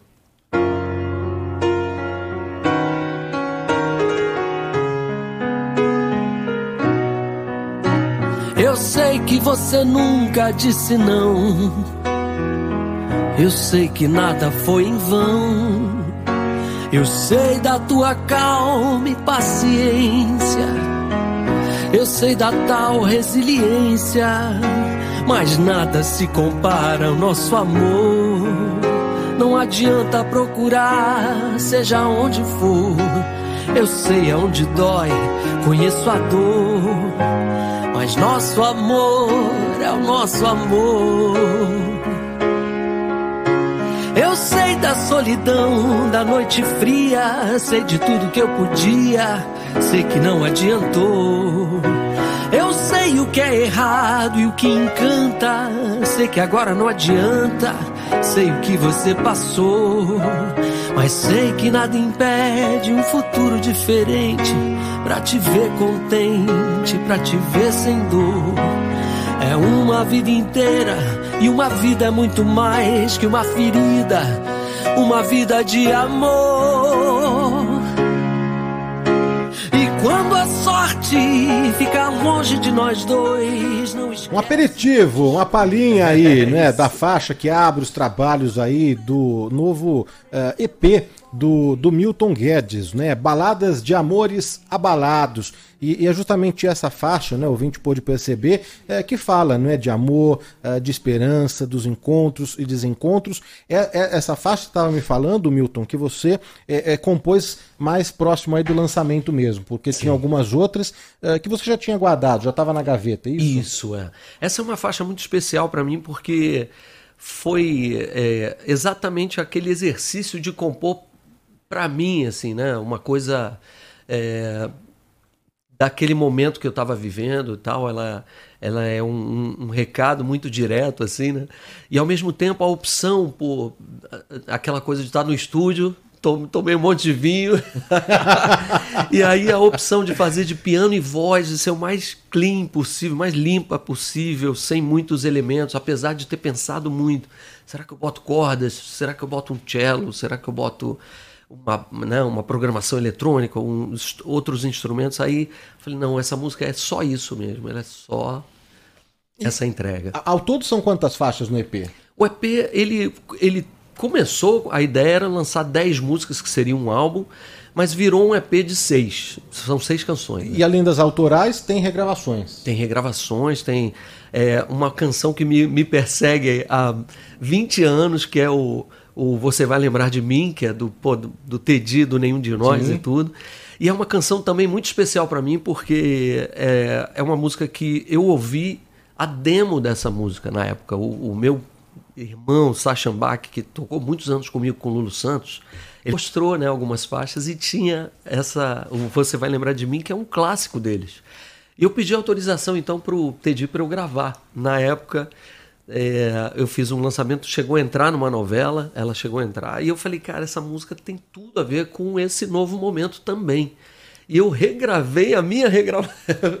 a minha regravação e é, ganhou essa nova versão pro, pro Baladas, né, pro EP. A novela foi Tititi? Foi Tititi, isso. Foi, foi tititi. tema do, de personagens importantes e tudo. E é uma das músicas mais ouvidas do, do, do, meu trabalho solo, né? É, apesar de esse presentão aí do Teddy. Olha, já tem muitas mensagens de carinho aqui pro Milton Guedes. A gente convida o ouvinte a acompanhar também por vídeo. Estamos ao vivo no, no YouTube e no Facebook. A Regina Missari, vem aí o grande Milton Guedes, a Edilene Soares. Milton Guedes, amo as suas canções.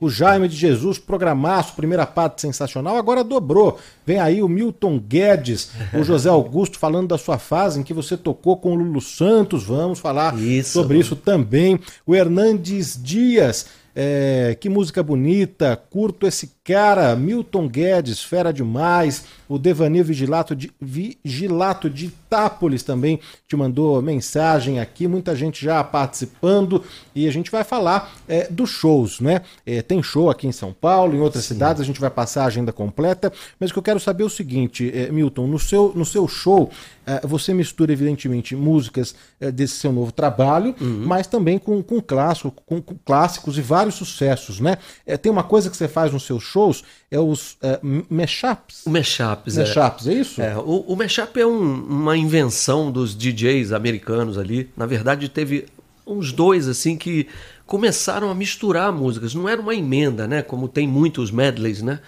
Mas é uma música sobreposta a outra. Tá acontecendo muito, tem muita coisa já na internet. Mas eu, eu aproveitei, o primeiro mashup que eu ouvi na minha vida foi o Lulu Santos né, com o Memê na época. DJ Memê. O, o Disco Inferno com Uma Luz Azul Me Guia. Disco Inferno.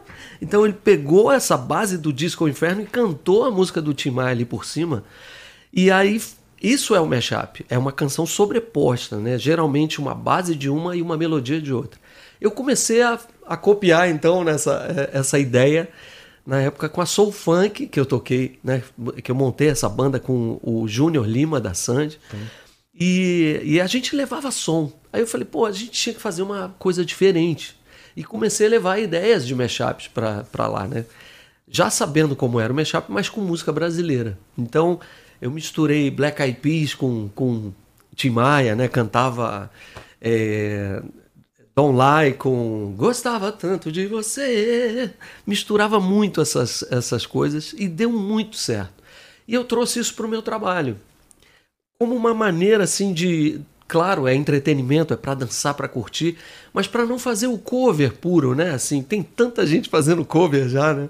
Então é inusitado, as pessoas adoram, começam a ouvir uma música e de repente entram, elas parecem serem feitas umas para outras. Assim. Olha, eu tenho uma data aqui, você deve ter mais aí, mas aqui em São Paulo eu tenho uma data, 3 de março, é, uma sexta-feira, no palco do Blue Note, que fica ali no Conjunto Nacional. É isso? Exatamente, é. Esse, esse é um show muito importante. A gente fez o Blue Note uma vez.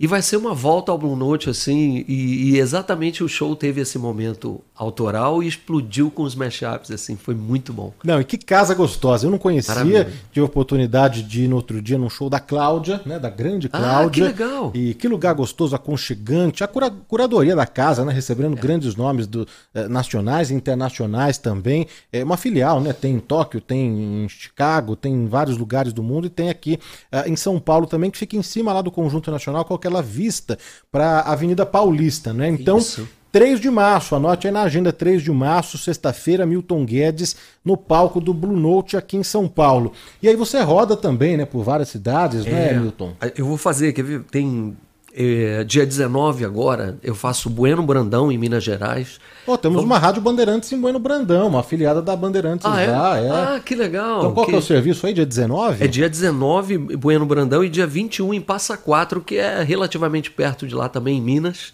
E são duas cidades que a gente já tocou e foi muito bacana, fomos muito bem recebidos. Uma plateia gigante na praça, vai ser de novo assim. E aproveitando o carnaval, né? Quem quiser fugir do carnaval, ouvir uns mashups. Dia 19, Bueno Brandão, 21. E dia 2 estamos em São José dos Campos. Então tá aqui pertinho também. Sempre com esse show híbrido aí. E daí só seguir o Milton Guedes nas redes sociais, que lá tem a agenda completa e o link para compra do, dos ingressos, né? Ô Milton, a gente estava falando que nesse novo trabalho você dá uma ênfase, um destaque maior para o seu lado cantor é, e, e, compositor, né? É, eu estou puxando isso porque além uhum. de cantar e compor, é, o que já não é pouca coisa, né? Você toca uma porção de instrumentos tem vários dele na mesa aqui, é. deles na mesa aqui. É, quantos e quais instrumentos que você toca? Tem o sax? É, gaita? Eu, é, eu gosto de dizer que meu instrumento mesmo é o saxofone e a gaita são os, os principais, assim. Eu toco um pouco de violão, um pouco de piano, que é para compor, poder é, estudar e tudo. Mas meu instrumento mesmo, e a flauta que eu amo, mas o meu instrumento, o que me levou até hoje, assim, é, para essas gravações todas, foi o saxofone. A gaita veio em segundo, né? A, não, mas, de, mas a gaita foi o primeiro instrumento que você teve ou não? A gaita foi o primeiro que eu arrisquei soprar, a gaitinha de blues aqui, assim.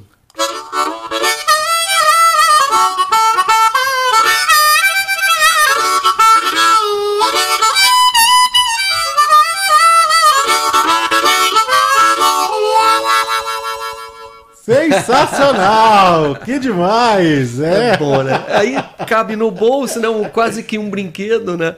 Que demais. E, e, a gaita tem aquela, aquele fascínio de quem começa a tocar, que soprou e, e soprou, saiu o som, né? Aí. É, é relativamente fácil. E aí encanta logo, né? E ficava no bolso, eu falei, ah, eu quero tocar isso. E você tinha que idade que você pegou a gaita aí? É, pois é, eu sou aquele músico meio fora da curva, porque eu comecei muito tarde. Eu comecei a tocar gaita com uns 17 para 18 anos. O sax veio com 20 só. Então, é, eu, eu, tinha música em casa, meus irmãos músicos, né? Minha irmã cantora, meu irmão baterista de rock and roll. E era essa mistura de MPB com, com rock. E eu demorei muito tempo. Ela me colocou num coral mirim com 16 anos. Em Brasília? Em Brasília, que eu sou um carioca que cresceu lá, né? E eu tive todo esse contato da música e comecei uma paixão pelo, pelo canto, né? Pelas aulas e tal. E a gaitinha ia a tiracolo, assim, mas só bem mais tarde, né? Mas então você foi cedo para Brasília? Fui, eu, eu... Meu pai foi transferido para lá na época, nós somos cariocas e eu acabei crescendo lá. Eu fui com 3 anos de idade para Brasília. Então, e saí de lá com, com 21 é, para voltar para as origens, para o Rio ali. Até porque ainda era uma época, isso foi em 86, ainda era uma época que tinha que ser Rio ou São Paulo. Hoje de qualquer lugar do Brasil você consegue ter uma carreira sem, sem nenhum problema, com deslocamento normal. Mas não tinha isso, né? A gente não tinha internet, não tinha. Você tinha que ir para onde as coisas aconteciam. Você falou da, da, da, da música em casa que tinha, né? O seu irmão, a, a, a sua irmã. Você tem, tem cinco? São, são, eram Nossa, somos dez, mas é, éramos seis ali, seis irmãos, e esses dois eram os músicos da família, né? que é a Fátima Guedes, que não é a Fátima Guedes que ficou famosa. Meu pai tirou um proveito disso aí na época. Todo mundo, parabéns pela sua filha. E ele morria de rir, deixava rolar. Não falava que não era a mesma Fátima. Mas a minha irmã cantava muito em corais e tudo. E o meu irmão, até hoje, é curador do Clube do Choro de Brasília, o Marco Guedes, que é batera e tal. Todo mundo muito musical, né? Então, é, essa coisa da música em casa era muito presente, apesar de ter um baterista batendo num quartinho, assim, um monte de irmão gritando. Era uma loucura. E, e, e fiquei sabendo que sua mãe também cantava muito bem, é. né? Gostava de cantar. Poxa, minha mãe, eu, eu infelizmente perdi minha mãe muito cedo, mas as histórias que minhas tias contam e tudo, que ela era a cantora das festas de família, né? O meu tio, que era violonista, meu avô chegou a tocar clarinete e tudo, que foi eu acho que foi de onde veio a, a vontade de tocar instrumento de sopro. Você tinha seis anos quando você perdeu sua mãe, Milton? Isso, foi muito cedo. Mas assim. você não tem essa lembrança dela cantando em casa? Infelizmente não. Apesar de que terapia, aquela coisa, é, ele, ele eu tenho um saudosismo com, can, com canções. Então, assim, eu, eu não tenho como não chorar ouvindo uma orquestra. Assim. Tem umas coisas que me, me fazem sentir uma saudade profunda de é, é aquele clichê do saudade do que eu não, não vivi. e eu acho que vem muito disso da minha mãe. Ela, é, segundo o meu pai, minha, minhas tias, assim, ela, ela, cantava muito o tempo inteiro em casa. Então ficou essa lembrança, apesar de eu não, não ter a lembrança dela, assim, né? forte. E, e, e, você depois, o canto, é, você foi aprimorando e, e, foi tomando a vontade, o desejo mesmo foi te consumindo depois que você entrou lá no coral, uh, isso em Brasília, né? É, em Brasília. Mas, mas quando moleque indo para o colégio, para a escola, é, você gostava de assoviar. Isso era uma coisa que eh, sempre me acompanhou. Eu tinha, era uma caminhada, não era longa não, porque Brasília é, não é tudo longe assim mas ia a pé por algumas quadras, a gente chama de quadra, né? Os, os, os bairros, assim. E aí é, eu passava debaixo de um prédio que tinha, tinha um, um senhor que estava lá limpando o prédio e sempre assoviando. Aqueles assovios de coroa, assim, sabe? Aquela coisa com vibrato e tal. E eu ficava intrigado como ele conseguia fazer esses efeitos, esse. Esse teroré, Aí eu passava, ouvia e fiquei treinando. Acabei, virou o meu, meu iPod, né? Meu, meu som. E eu ia assoviando para a escola e acabei desenvolvendo essa coisa do assovio que virou trilha de novela, cinema. Já assoviei para muitas trilhas. E você imita, imitava também o canto dos pássaros? Era, era, uma, era uma tentativa. Tinha um pássaro em Brasília que, que tinha uma escala maluca, assim, porque ele fazia esse efeito. Era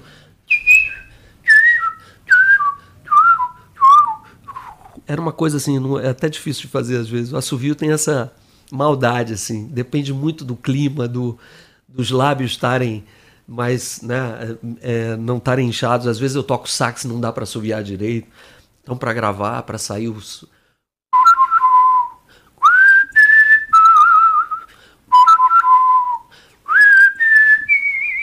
Aí tem. Eu fui desenvolvendo esse. Aí é, era uma brincadeira que acabou virando. Você chega no estúdio sem nada, né? Por que, que você veio tocar? Não, vim assoviar. Parece brincadeira, né? Muito legal. E, e, e, curioso ver, né, Milton, que as coisas na sua carreira elas foram surgindo assim de uma forma é, muito espontânea, muito. É, é, tudo orgânico, né? Assim, Isso. porque o, o assovio foi através é, desse, desse porteiro, desse funcionário que tinha lá, na sua caminhada até o colégio. É, depois a gaita também você pegou. É, depois veio na sequência o, o, o saxofone, mas e é incrível também como você foi tendo é, essa familiaridade também com os instrumentos muito rápido. Parece que você já nasceu sabendo fazer isso tudo, né? Nossa, isso foi um pouco assustador, assim, porque o saxofone foi o último que, que surgiu na minha vida. Você assim. falou que foi com, com, com 20, com... É, com 20 anos. E eu tinha o vizinho, eu trabalhava, eu era bancário na época, e, né, faculdade de economia, aquela coisa totalmente fora do, do, do que seria o padrão de quem quer fazer música. E o, o meu vizinho, nessa época, é, a gente morava num, num lugar em Brasília que era uma quadra militar, vamos dizer assim, e o meu vizinho era ma- maestro lá do, do- dos fuzileiros navais, da orquestra dos fuzileiros. E ele tocava sax, clarinete, flauta, e eu ficava do lado de fora ouvindo ele tocando. Aquilo me despertou uma vontade. Uma vez eu fui assistir uma, uma banda, a banda tocando, e eu me apaixonei pelo instrumento, que o saxofone é, é muito bonito também, né? Um instrumento visualmente bonito. E eu bati lá e falei: "Ah, eu posso ver você você tocando?" E ele então me mostrou como era o funcionamento, falou: "Pô, você tá tão empolgado, você não quer aprender?" E ele me deu aulas. é, ele foi aquele cara que me deu aula de graça, é, só pela, pela minha, pelo meu fascínio né, do instrumento. Lucky Land Casino asking people what's the weirdest place you've gotten lucky? Lucky? In line at the deli, I guess? Haha, in my dentist's office. More than once, actually. Do I have to say? Yes, you do. In the car before my kids' PTA meeting. Really? Yes. Excuse me, what's the weirdest place you've gotten lucky? I never win and tell. Well, there you have it. You can get lucky anywhere playing at LuckyLandSlots.com. Play for free right now. Are you feeling lucky? No purchase necessary. Void where prohibited by law. 18 plus. Terms and conditions apply. See website for details. E ele se assustou um pouco porque eu sonhava com o instrumento. E eu, quando eu comecei a tocar o sax, parecia que eu já sabia onde pegar e tudo, já saiu o som. Ele ficou um pouco assustado assim. E foi muito bacana que o seu João Batista nunca me limitou assim. Ele sempre deixou tocar do meu jeito, nunca falou, não, essa técnica está errada, nu- nunca teve isso. Falou, toca do jeito que você se sente confortável. Eu, eu tenho minhas limitações técnicas e tudo até hoje, mas foi uma foi um- uma porta que se abriu assim, sabe? Mas Aí então, é autodidata, né, Milton? E autodidata. Não fez escola, algum- É, nada, né? Eu estudei, mas é, só aula particular e tudo. Eu não fiz nenhum curso, é, curso normal assim, né? O Oswaldo Montenegro tem uma frase maravilhosa que ele falou: o autodidata é um ignorante por conta própria. então eu sou um pouco assim. Ô, ô, Milton, e você falou que você entrou tarde aí na música, né? Porque eh, até então ali eh, era um hobby pra você, né? Porque a- além da, da faculdade de economia, você você chegou a concluir ou não? Não, Não. eu saí logo no primeiro semestre. Foi uma coisa de assustadora assim também. O, o- além da faculdade de, de economia, o estágio lá, o que, que era? Banco do Brasil? Que você Era? Banco do Brasil, Brasil, fazia. né? É, além disso, o, o Milton Guedes era, era não, é, um skatista. Eu amava isso, cara. É, era uma... Você anda ainda? Ainda ando, ainda ando. Não mais, né? é, não me arrisco mais com super manobras nem nada, mas é meu, minha terapia, meu exercício, assim. E, e o sax virou uma febre na época. é, a gente estava meio que começando a receber informação de, de fora, né? Porque não tinha. Eu ia falar instrumento, né? Não tinha ainda os, os skates especiais e tudo. Tinha essa coisa de Brasília ter muito filho de diplomata e tal. Então eles traziam pra gente as coisas, os equipamentos e tal. E foi uma, uma loucura, porque eu acabei tendo uma equipe né, com os meus amigos. A gente fez uma equipe patrocinada pela Pepsi na época e tudo. Então cheguei a, a ganhar é, Campeonatos. campeonatos e tudo. Foi uma coisa de rampa mesmo e tal. E virou um hobby mesmo. Hoje é só uma brincadeira boa. E anda lá no Rio de Janeiro, Me então. quebrei todo já, quebrei os dois ombros já, pé. Então parei. Depois que eu comecei a tocar, eu falei, não, preciso parar. Ô, ô, ô, ô, Milton, é claro que a gente vai avançar aqui eh, depois, né, eh, na descoberta do, do Oswaldo Montenegro, a gente vai contar aqui essa história, mas antes disso, eh, antes disso você teve uma primeira experiência já eh, nos palcos, com, com formação de banda, eh, e que fez muito sucesso lá em Brasília, que foi o grupo com eh, o seu irmão, que era a, a banda Pôr do Sol. Pôr do Sol, isso. O Pôr do Sol foi uma ideia. Todos nós éramos, acho que todo mundo deveria ser apaixonado pelos Beatles, né? Então a gente tinha aquela coisa dos Beatles, dos vocais, né, e tal. E eu tinha esse primo que ele era, ele era é, o nosso músico da família ali. Era um mais velho, que é o Guilherme.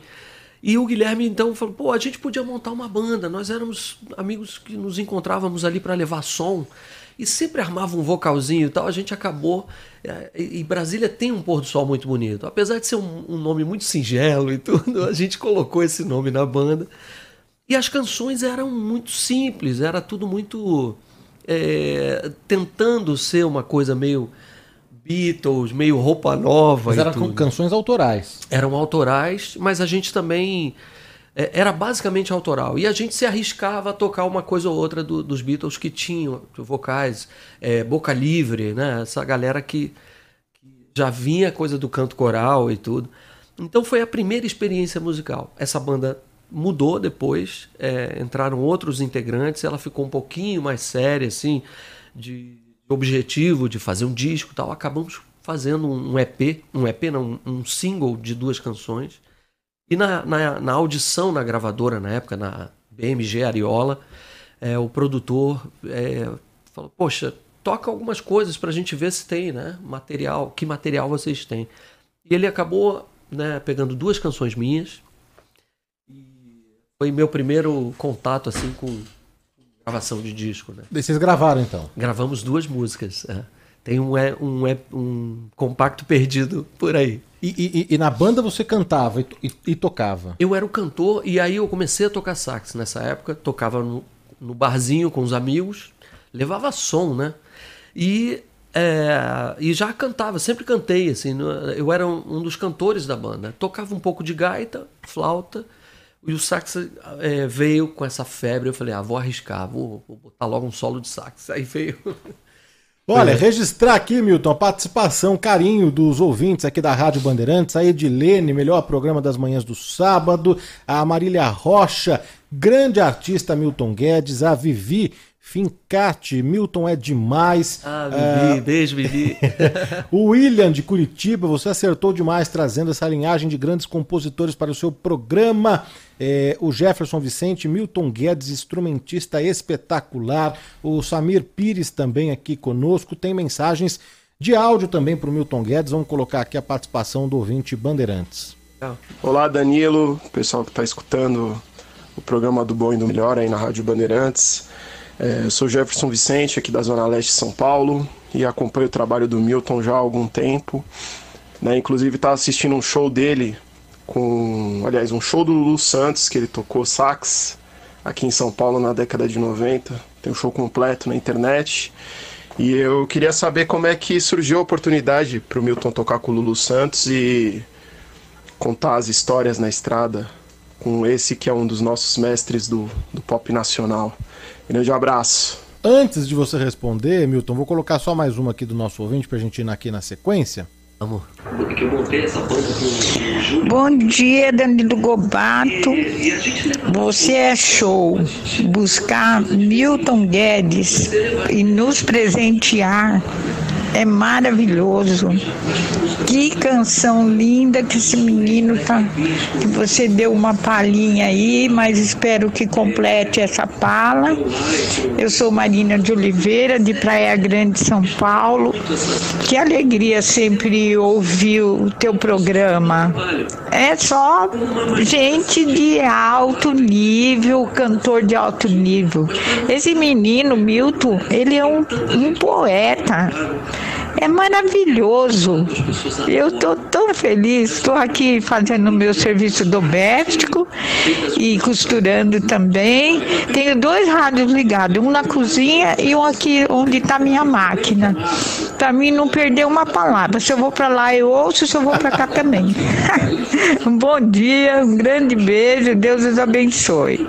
Um beijo grande, um beijo grande. Muito obrigado, viu, pelo carinho, por acompanhar aqui, por sempre sintonizar eh, na Rádio Bandeirantes, aqui no nosso programa, no Do Bom e do Melhor. Obrigado mesmo. Jefferson, não esqueci da sua pergunta, mas eh, antes da gente falar do Lulu, eh, a gente precisa falar da época de, de barzinho, né? É, só para a gente seguir aqui a linha cronológica, como as coisas foram acontecendo na vida e, e na carreira do, do Milton Guedes, né? É, porque você tocava já com a banda, fazia sucesso lá com o Pôr do Sol, e em paralelo a isso você tinha também a- a- a- os barzinhos, né? Sim, sim. É, é, lá em Brasília. O que, que era ali no complexo, no Gilberto Salomão? Ali É Gilberto era? Salomão, isso. Era, um, era um, um dos poucos shoppings né, abertos ali da, da cidade. Então era onde tinha o entretenimento, assim, né? Os bares e tal. E a gente começou. Já que a nossa ouvinte pediu uma, uma, uma palhinha, é, queria, por gentileza, Milton, se puder, é, fazer um solo aqui de, de sax. O que você tocava aí? Você lembra que você tocava é, lá em Brasília, aí no, no, no complexo, ou, ou alguma outra música que você queira fazer é, no sax pra gente começar a sua, a sua história aí que mudou a sua vida. Ó, é, esse eu vou tocar então um, um solo aqui que foi um solo que mudou a minha vida, que foi é, o Oswaldo Montenegro. A gente pode falar disso daqui a pouquinho, que é, é que que foi o cara que me achou num desses bares em Brasília. E tem um solo que marcou muito, que foi o tema do Sassamo Tema na época da música Lu e Flor. é, Lu e Flor, que é esse solo aqui, ó.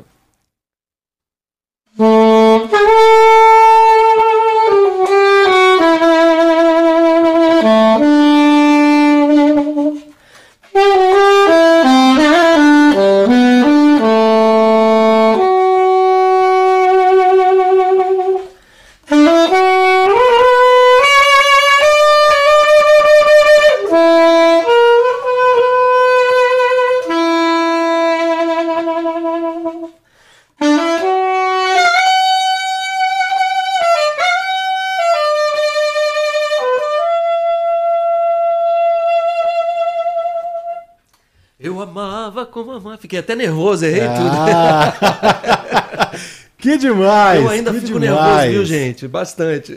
Sensacional, que, que programaço, hein? Nesse solo aí, é, É. com o saxofone aí do, do, do Milton Guedes, é que você se apresentava, não é? Na- nos barzinhos é, lá em Isso. Brasília, e numa dessas noites, é, o Oswaldo Montenegro estava na tua plateia, não é, Milton? Isso foi o que aconteceu. E nessa, nessa época eu estava começando a tocar sax e arriscando os solos assim, né?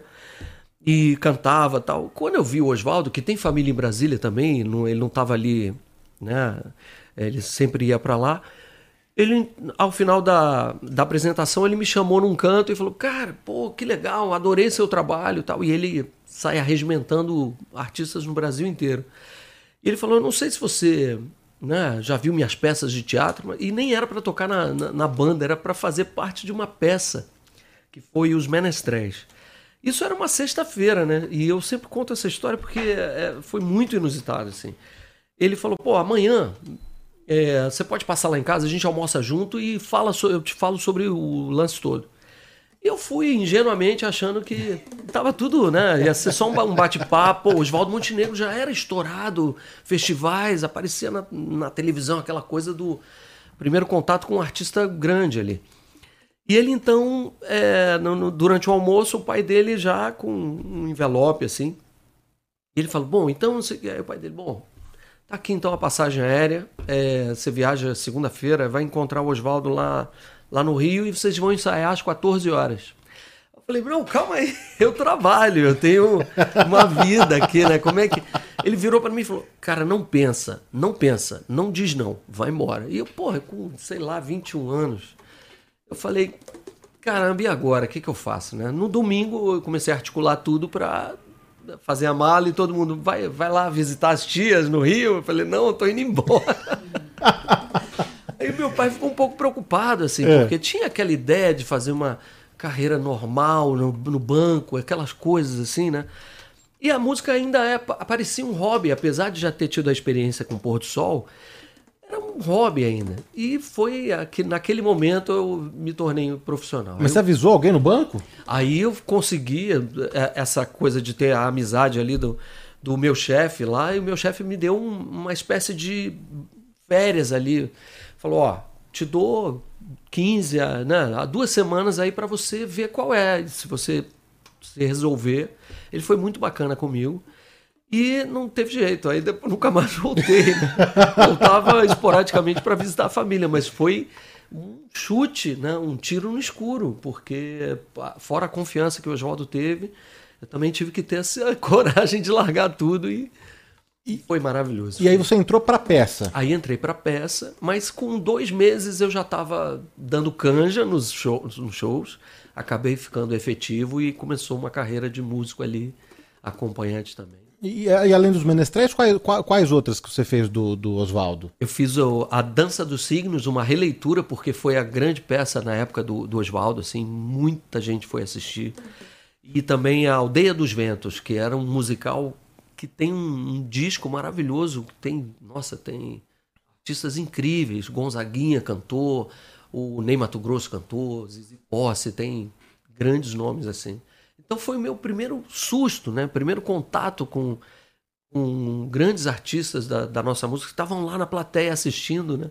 E eu, menino tocando saxofone ali, gaita e tal. Então foi menino por 21 anos não é um menino mais, mas assim, eu era muito maturo mesmo, era aquela coisa de Brasília, daquela proteção dos irmãos. Eh, então é, foi um, um, momento muito importante. E, e para o Rio de Janeiro, depois, quando você se mudou, uh, foi com família, tinha amigos, você morou sozinho? Como que foi essa. Aí eh, foi uma coisa bacana também, porque éramos menestréis, eram aquelas pessoas arregimentadas em cada estado, tinha, tinha alguém de fora. É, nisso aí eu conheci a Zélia Duncan, conheci a. A Zélia que era a Zélia Cristina, Cristina, não era? Cristina, Zélia Cristina, a Cássia Heller, que era um doce de pessoa muito tímida e tudo, e virava aquele monstro em cena. É, eu não fiz trabalhos com elas diretamente, mas assim, acabei por conta do Oswaldo. E foi isso, fica na casa, eu fiquei um mês na casa do Oswaldo, ele falou, ó, te dou um mês para ficar na minha casa, depois se vira. E foi aquele, né, aquela chegada, e claro, tinha os primos, tinha as tias e tal. Mas teve muitos amigos, a gente ficava um na casa do outro, e é, era uma troca maravilhosa, assim. Então, muita amizade, muita, muita gente bonita, bacana e feliz de estar ali, né? Muita gente talentosa. Muitos se tornaram aí atores, músicos. Foi, foi muito importante, assim. Podemos mais uma palhinha do sax? Vamos. Ó, deixa eu ver se você falou de uma música do Lulu. Tem que lembrar agora, tem tempo que eu não toco Lulu.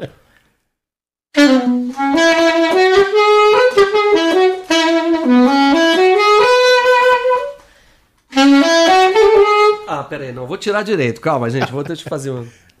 Tem o, o Casa, o solo de Casa, que o, que o Léo Ganderman gravou. Aliás, vou até tocar outra música. O Léo Ganderman é um meu ídolo, assim. É, ele gravou esse solo de Anjo do Roupa Nova. E eu, eu depois regravei ao vivo com Roupa Nova no, no DVD, que é esse aqui.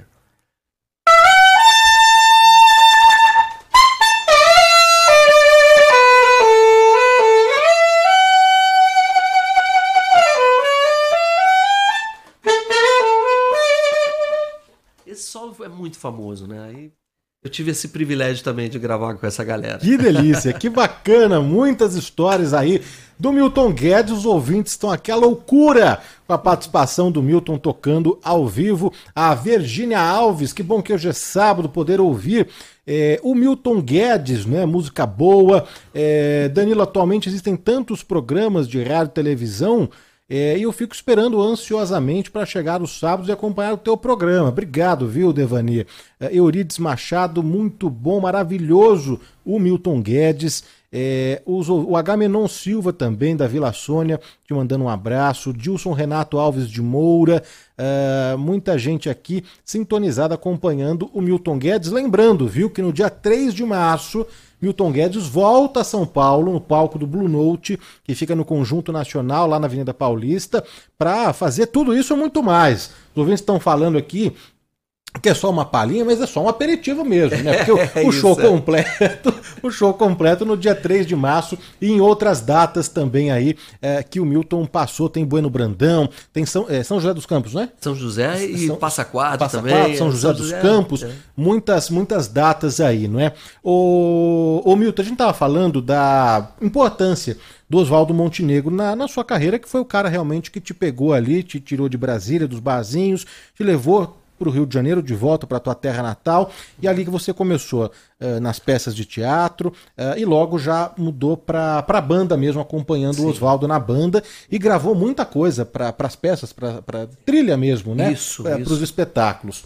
É, E depois, aproveitando aqui a pergunta do Jefferson Vicente, que falou do Lulu Santos, eh, o Lulu também foi muito importante na sua carreira. Acho até que a sonoridade do Lulu eh, chegava mais próximo, era mais parecido até com a tua, não é? A minha linha, exato, é. E tem uma coisa é, que você falou que é super bacana, as coisas realmente foram acontecendo de forma natural, orgânica e tudo. E isso, a história com o Lulu também foi assim. O fato de já estar no Rio tocando nos bares e tudo, né? Depois do Oswaldo, depois de ter feito vários programas importantes também, né? De TV, de rádio, é, com o Oswaldo, eu comecei a tocar na noite do Rio.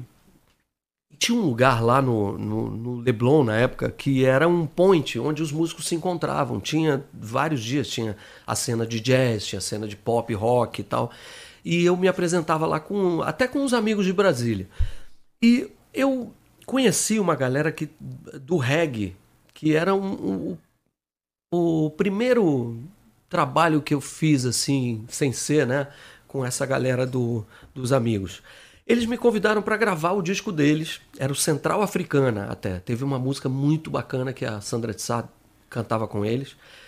E eu fui gravar é, o disco completo na gravadora, que por acaso era a mesma do Lulu, não por acaso era a mesma do Lulu. E o Lulu estava no mesmo estúdio no dia que a gente foi fazer a gravação. A gente estava ensaiando, passando o som, e surge uma cabecinha lá no, no, no vidro, assim, era o Lulu. E hum, veio o empresário dessa banda que eu tocava, que é o Júnior Mendes, que era um, um, super produtor que infelizmente já se foi. Júnior era um, um produtor importantíssimo brasileiro. E o Júnior falou: Ó, oh, não fala pra galera não, que senão eles vão ficar com ciúme, mas o Lulu quer conversar com, com você ali no, né, pra saber como é que tá sua disponibilidade. E o Lulu, daquele jeitão dele, né, já chegou. Bom, eu não sei se você conhece o meu trabalho, mas eu falei, ah, Lulu, pô. mas. É... Ele já estava estourado? Tava, né? Já bastante, já tava. Já tinha certo alguém, o último romântico. E ele estava gravando Toda Forma de Amor. Isso foi o quê? 80... 88. 88. É. E foi aí que é, ele falou. Eu tava saindo o Léo Gandamo, que tocava com ele, Arthur Maia, Nico Rezende, era uma banda de monstros, né? E ele estava desfazendo essa banda, gravando esse trabalho novo, e ele falou: Eu nem sei se vai ter sax, mas deixa o seu contato. Passou um mês, eu nem achei que fosse acontecer alguma coisa. Falei: Ah, Lulu Santos, pô, tá. E ele. E, e, aí eu tava tocando nesse barzinho que eu te falei, no Leblon. E entrou um cabeludão lá, que era visual rock and roll e tudo. É, que é, foi. Era amigo do, dos donos tal. É, e ele, ele virou e falou assim: Cara, você é o Milton Guedes, né? Ele falou: Pois é, eu toco guitarra com o Lulu Santos. Ele, ele perdeu o seu telefone, tá atrás de você. E ele, ele, ele quer saber né, onde você anda tal. Eu sei que no outro dia o Lulu me ligou, o Paul de Castro, né, esse guitarrista. O Lulu me ligou já marcando, caramba, tô atrás de você, a gente amanhã já tem o ensaio, mas eu quero fazer uma audição com você. E foi essa coisa do destino do Paul estar tá ali no barzinho dos amigos dele, me vendo tocar. E, e surgiu a oportunidade de, de tocar. E foi já para estrear um mês depois no Canecão, fazer um mês de turnê, já viajar para a Europa para tocar no Festival de Montreux na Suíça. Então foi tudo muito assustadoramente rápido. Não, e parece que o Canecão vai voltar aí, né? Você deve estar tá mais inteirado do assunto lá no é. Rio de Janeiro. Tomara mesmo que volte, tomara, né? Tomara. Essa casa icônica aí no, no, no, Rio de Janeiro. E, e aí você já começou então com o Lulu e ficou 10 anos, mais de uma década com ele. Isso, porque foi, foi uma, turnê, uma turnê bem longa já. É, mudou um pouco o nome da turnê no meio, mas foi com a mesma banda, mesmo segmento durante nove anos. Depois disso eu eu continuei gravando com muita gente, né? Então eu saí, toquei com outras pessoas, aí toquei com a Elba Ramalho, fiz uma, né, umas essas fugas assim para até como exercício também, né? Foi bom. E depois eu ainda fiz mais três turnês com o Lu, foi foi muito importante para mim assim. Como o Jefferson, né? Jefferson. Jefferson Vicente. o Jefferson parecia é, a minha voz falando no, no, no, na mensagem. Você levei um susto e falei, ué, é minha. aí, Jefferson, aí foi aí que, que, com o Lulu ali, que eu é, não que o Oswaldo não, não tenha sido importante nesse sentido, mas Lulu foi onde eu falei, caramba, eu quero me movimentar assim no palco, eu quero fazer isso, assim. Foi muito bacana. Ô Milton, aí você seguiu com o Lulu Santos, né? Ficou mais de uma década aí gravando com ele, fazendo vários shows. E, e no início dos anos 90, 93, 94, é que você lança eh, aí o seu primeiro eh, álbum solo, né? O seu Isso. primeiro trabalho mesmo, ali assinado eh, Milton Guedes. A, a produção foi do Guto, do, do, do Guto Graçamelo? Esse primeiro foi o Lulu Santos mesmo. Mas saiu? É, chegou a sair. é, o, o, o que aconteceu nessa época, eu tinha um espaço tão grande no Lulu, assim, o Lulu dá uma, um privilégio, eu gosto de falar isso porque é é uma coisa importante. Lulu sempre privilegiou a banda também. Então você pode ver nos shows do Lulu, tem sempre a banda junto, a movimentação, era muito maior isso, mas.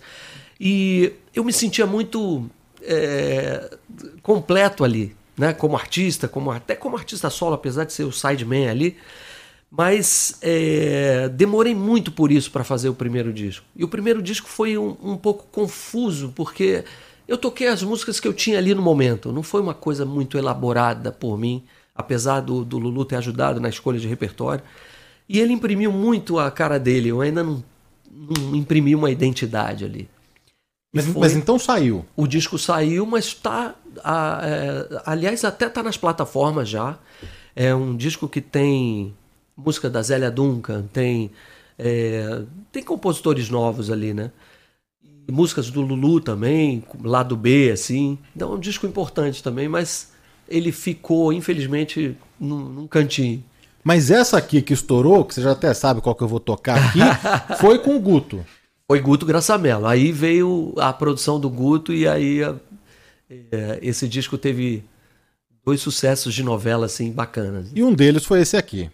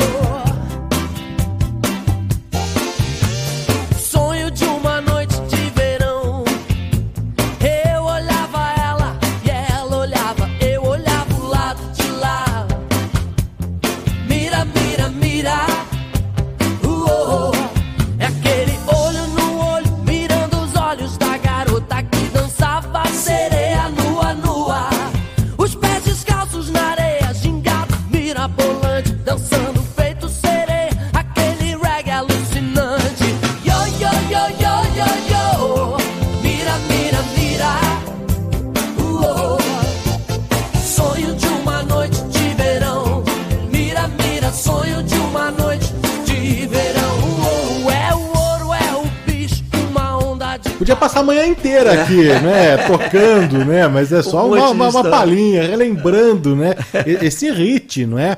É, Esse hit mesmo que foi, é, que fez parte desse, desse trabalho aí do Milton Guedes com ah, o Guto Graça Mello, que entrou na novela Zazá. Zazá. isso. Zazá, em 97. 97, ela, ela foi de 97 para 98, assim. E, e tem uma coisa bacana, assim, eu gosto de falar isso que eu, eu gosto muito do Skank. Eu acho uma banda importante e muito poderosa, adoro o Samuel cantando. Então eu, é, eu copiei um pouco a batida do, do Garota Nossa. Aqui nesse mundo fechado, ela é incrível. Aí eu mandei o sonho de uma noite pensando no Samuel cantando. É o ouro, é o bicho, uma onda de calor a 10. Aquela brincadeira, né? E felizmente foi um sucesso, assim. A música até hoje as pessoas pedem bastante. Olha, na reta final aqui dá tempo da gente contar mais algumas histórias, né? É, do, do Milton Guedes, das parcerias todas. A gente já apresentou um novo trabalho é, do, do Milton, né? Que é Baladas de Amores Abalados. É, falamos do, do, do início da carreira, não é? Do Milton, como tudo começou, no coral, os primeiros instrumentos, essa passagem de Brasília e a volta para o Rio de Janeiro, a explosão desse, desse hit mesmo, dessa música, é, que fez e faz muito sucesso até hoje, que a gente está ouvindo aqui de fundo. É, e aí, dando um, um- um salto né, é, no tempo, Uh, teve uma questão de, de, gravadora também, né, Milton? Que não vai dar para a gente detalhar aqui, mas é, é, fato é que você depois começou a assinar uh, algumas uh, canções, né? E, e compor para artistas diversos, né? Sim, sim. E um desses artistas foi a dupla, né? O, o Sandy Júnior, né? Júnior, você é. fez muita coisa pro Sandy Júnior. E, e, e, três, quatro, é, muitas é, faixas, Foram né? bastante. Foram, foram é, música pro, pro programa que eles tinham na TV. E depois eles me convidaram para até para participar do show na época com sonho de verão e tudo. E acabei compondo para eles. E na época iam entrar cinco músicas minhas no disco. O pessoal falou pô esse Sandy Júnior e Milton Guedes não dá. Vamos limitar um pouquinho. Aí entraram três canções duas das quais tocou, tocaram muito assim ainda estão no show Ó, vou tentar colocar duas aqui, não sei fazer os mashups que você né? faz aí, as coisas que você faz. Né? Eu, eu, piloto a mesa, mas nem tanto aqui, hein? Mas vou tocar uma que não, não sei se, eu, se, se, foi a primeira. É, Baby eu já sabia, foi a primeira? É, essa foi a primeira? foi a primeira, foi bem levinha, assim, bem para eles. Vamos relembrar aqui esse sucesso aí do Sandy Júnior, composição aí do Milton Guedes.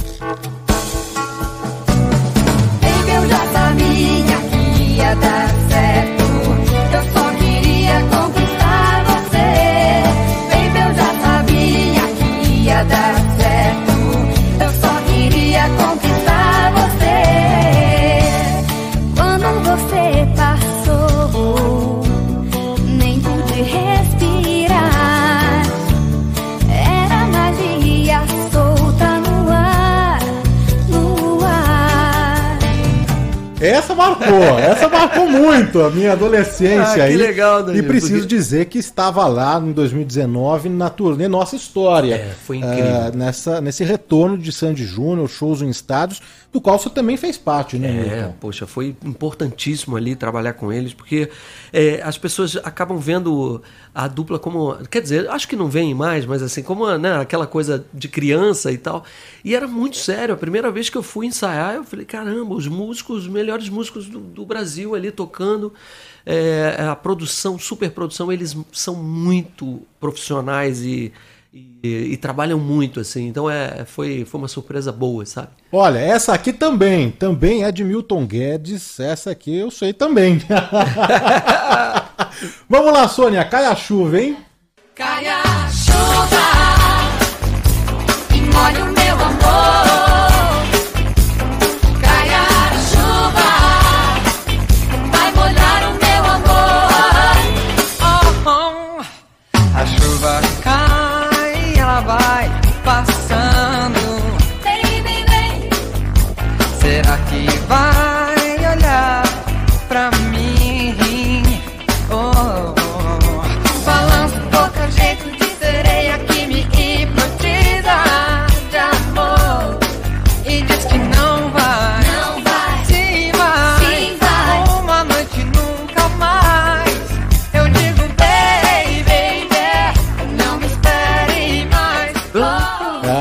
Que sucesso, hein, Milton? Também de é. Milton Guedes. Você, você fez quantas turnês aí com, com Sandy Júnior? A gente tava falando aqui, você fez um final do Quatro Estações. É, que foi uma canja que virou. Ah, entra aí, vamos tocar junto e tal. Aí, final do Quatro Estações, a DNA, que foi o início do, vamos dizer assim, da, da maioridade de, dos dois, né?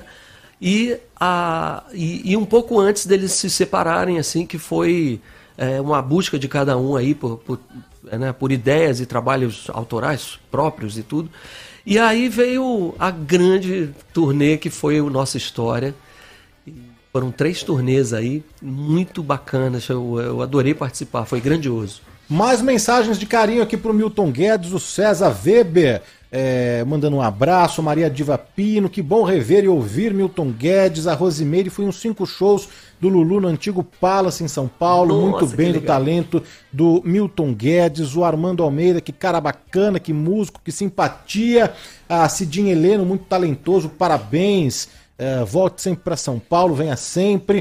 Uh, a quem mais? A Ana Maria Moraes de Santos, Rosânia Portugal, Jorge Camargo, a Toninha Scatena, Elis Freitas, a Natália Molon Dias, o Douglas Vicente, o Fernando Camargo Araújo. Tem mensagens também por áudio aqui para o Milton Guedes. Bom dia, Danilo. Bom dia, equipe do programa. Bom dia, Newton Guedes. Seu programa é maravilhoso, né? Todo sábado eu fico pensando quem será que ele vai trazer, né? Qual artista que ele vai trazer.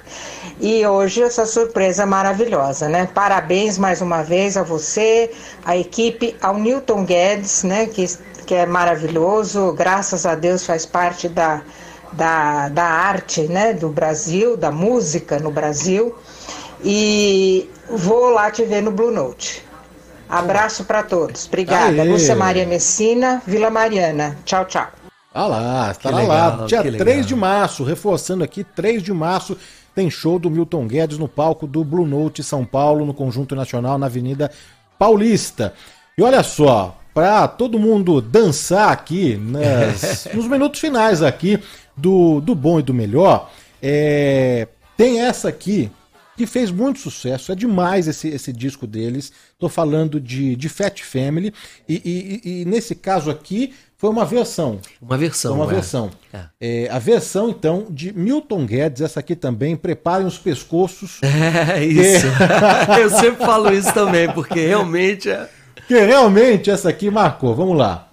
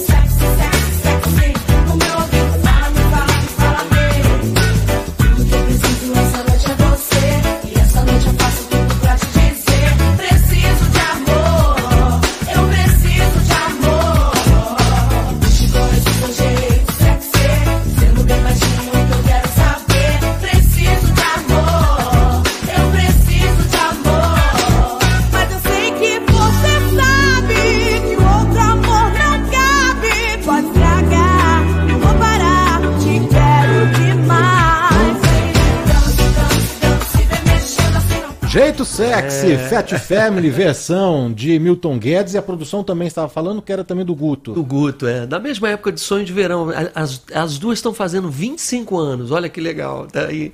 Tô regravando, inclusive, as duas músicas aí para lançar esse ano. É mesmo? como uma comemoração aí dos 25 anos delas. Que bacana, Milton. Então, é, o segundo semestre, primeiro semestre ainda? É, é, o Sonho de Verão vai ser para o verão agora mesmo. Que Acho que legal. daqui a um mês no máximo a gente já lança. E o Fat Family um pouquinho mais para frente. E é só para marcar bem aí o, o lançamento dessas duas músicas. A Ana Cristina Souza também mandou mensagem. Já estou aqui arrastando os móveis. Que talento, que simpatia. o Isaías Santos realmente não dá para ficar parado. A Rosane também mandou aqui mensagem. A Vitória é hoje. Santos. É, muita gente aqui. é, que maravilha ver o astral de Milton Guedes. É, a gente foi aqui nesse compacto, né, de, de uma hora, passando por vários momentos, né, da vida e carreira é, do Milton Guedes, do, do, do lançamento desse novo trabalho, desse EP, é, Amores, é, Baladas de Amores, Amores Abalados, Abalados, é. e, e o show, né, no dia 3 de março, no palco do Blue Note. Rosana Saad, um beijo pra você, mandou mensagem pra cá, tá adorando o programa. Um beijo, Rosana, obrigado aí pro Ricardo, um abraço grande. E Milton, queria fazer também aqui um convite. É, é, hoje à noite, hoje à noite, às 8 horas da noite, eu ainda volto aqui para a Rádio Bandeirantes com Antenados, recebendo Beth Coelho e Gabriel Fernandes, falando sobre o espetáculo Molly Bloom, está em cartaz no Teatro Unimed, aqui em São Paulo. É um texto aí do James Joyce, né, o livro é, Ulisses, né, um, um clássico aí da literatura mundial. Então, Beth Coelho e Gabriel Fernandes com Molly Bloom em cartaz no Teatro Unimed. E tem também os protagonistas do musical Anastácia, Giovanna Rangel, Luciano Andrei, Rodrigo Garcia, musical que fica em cartaz até início de maio no palco do Teatro Renault. São os convidados do Antenados hoje às 8 horas da noite. Milton, queria agradecer demais pela presença, viu, pela visita, por compartilhar aqui muitas das histórias. E que história, que carreira bonita. Parabéns e obrigado, viu, Milton? Obrigado você pelo, pelo, pelo convite, pela abertura, pela condução aí do papo, que tem tanta coisa, né? Então, Arrasou, obrigado mesmo, Danilo. Olha só, preciso aqui também colocar é, uma música aqui do, do Milton Guedes para dar um recadinho também, mas vamos lá.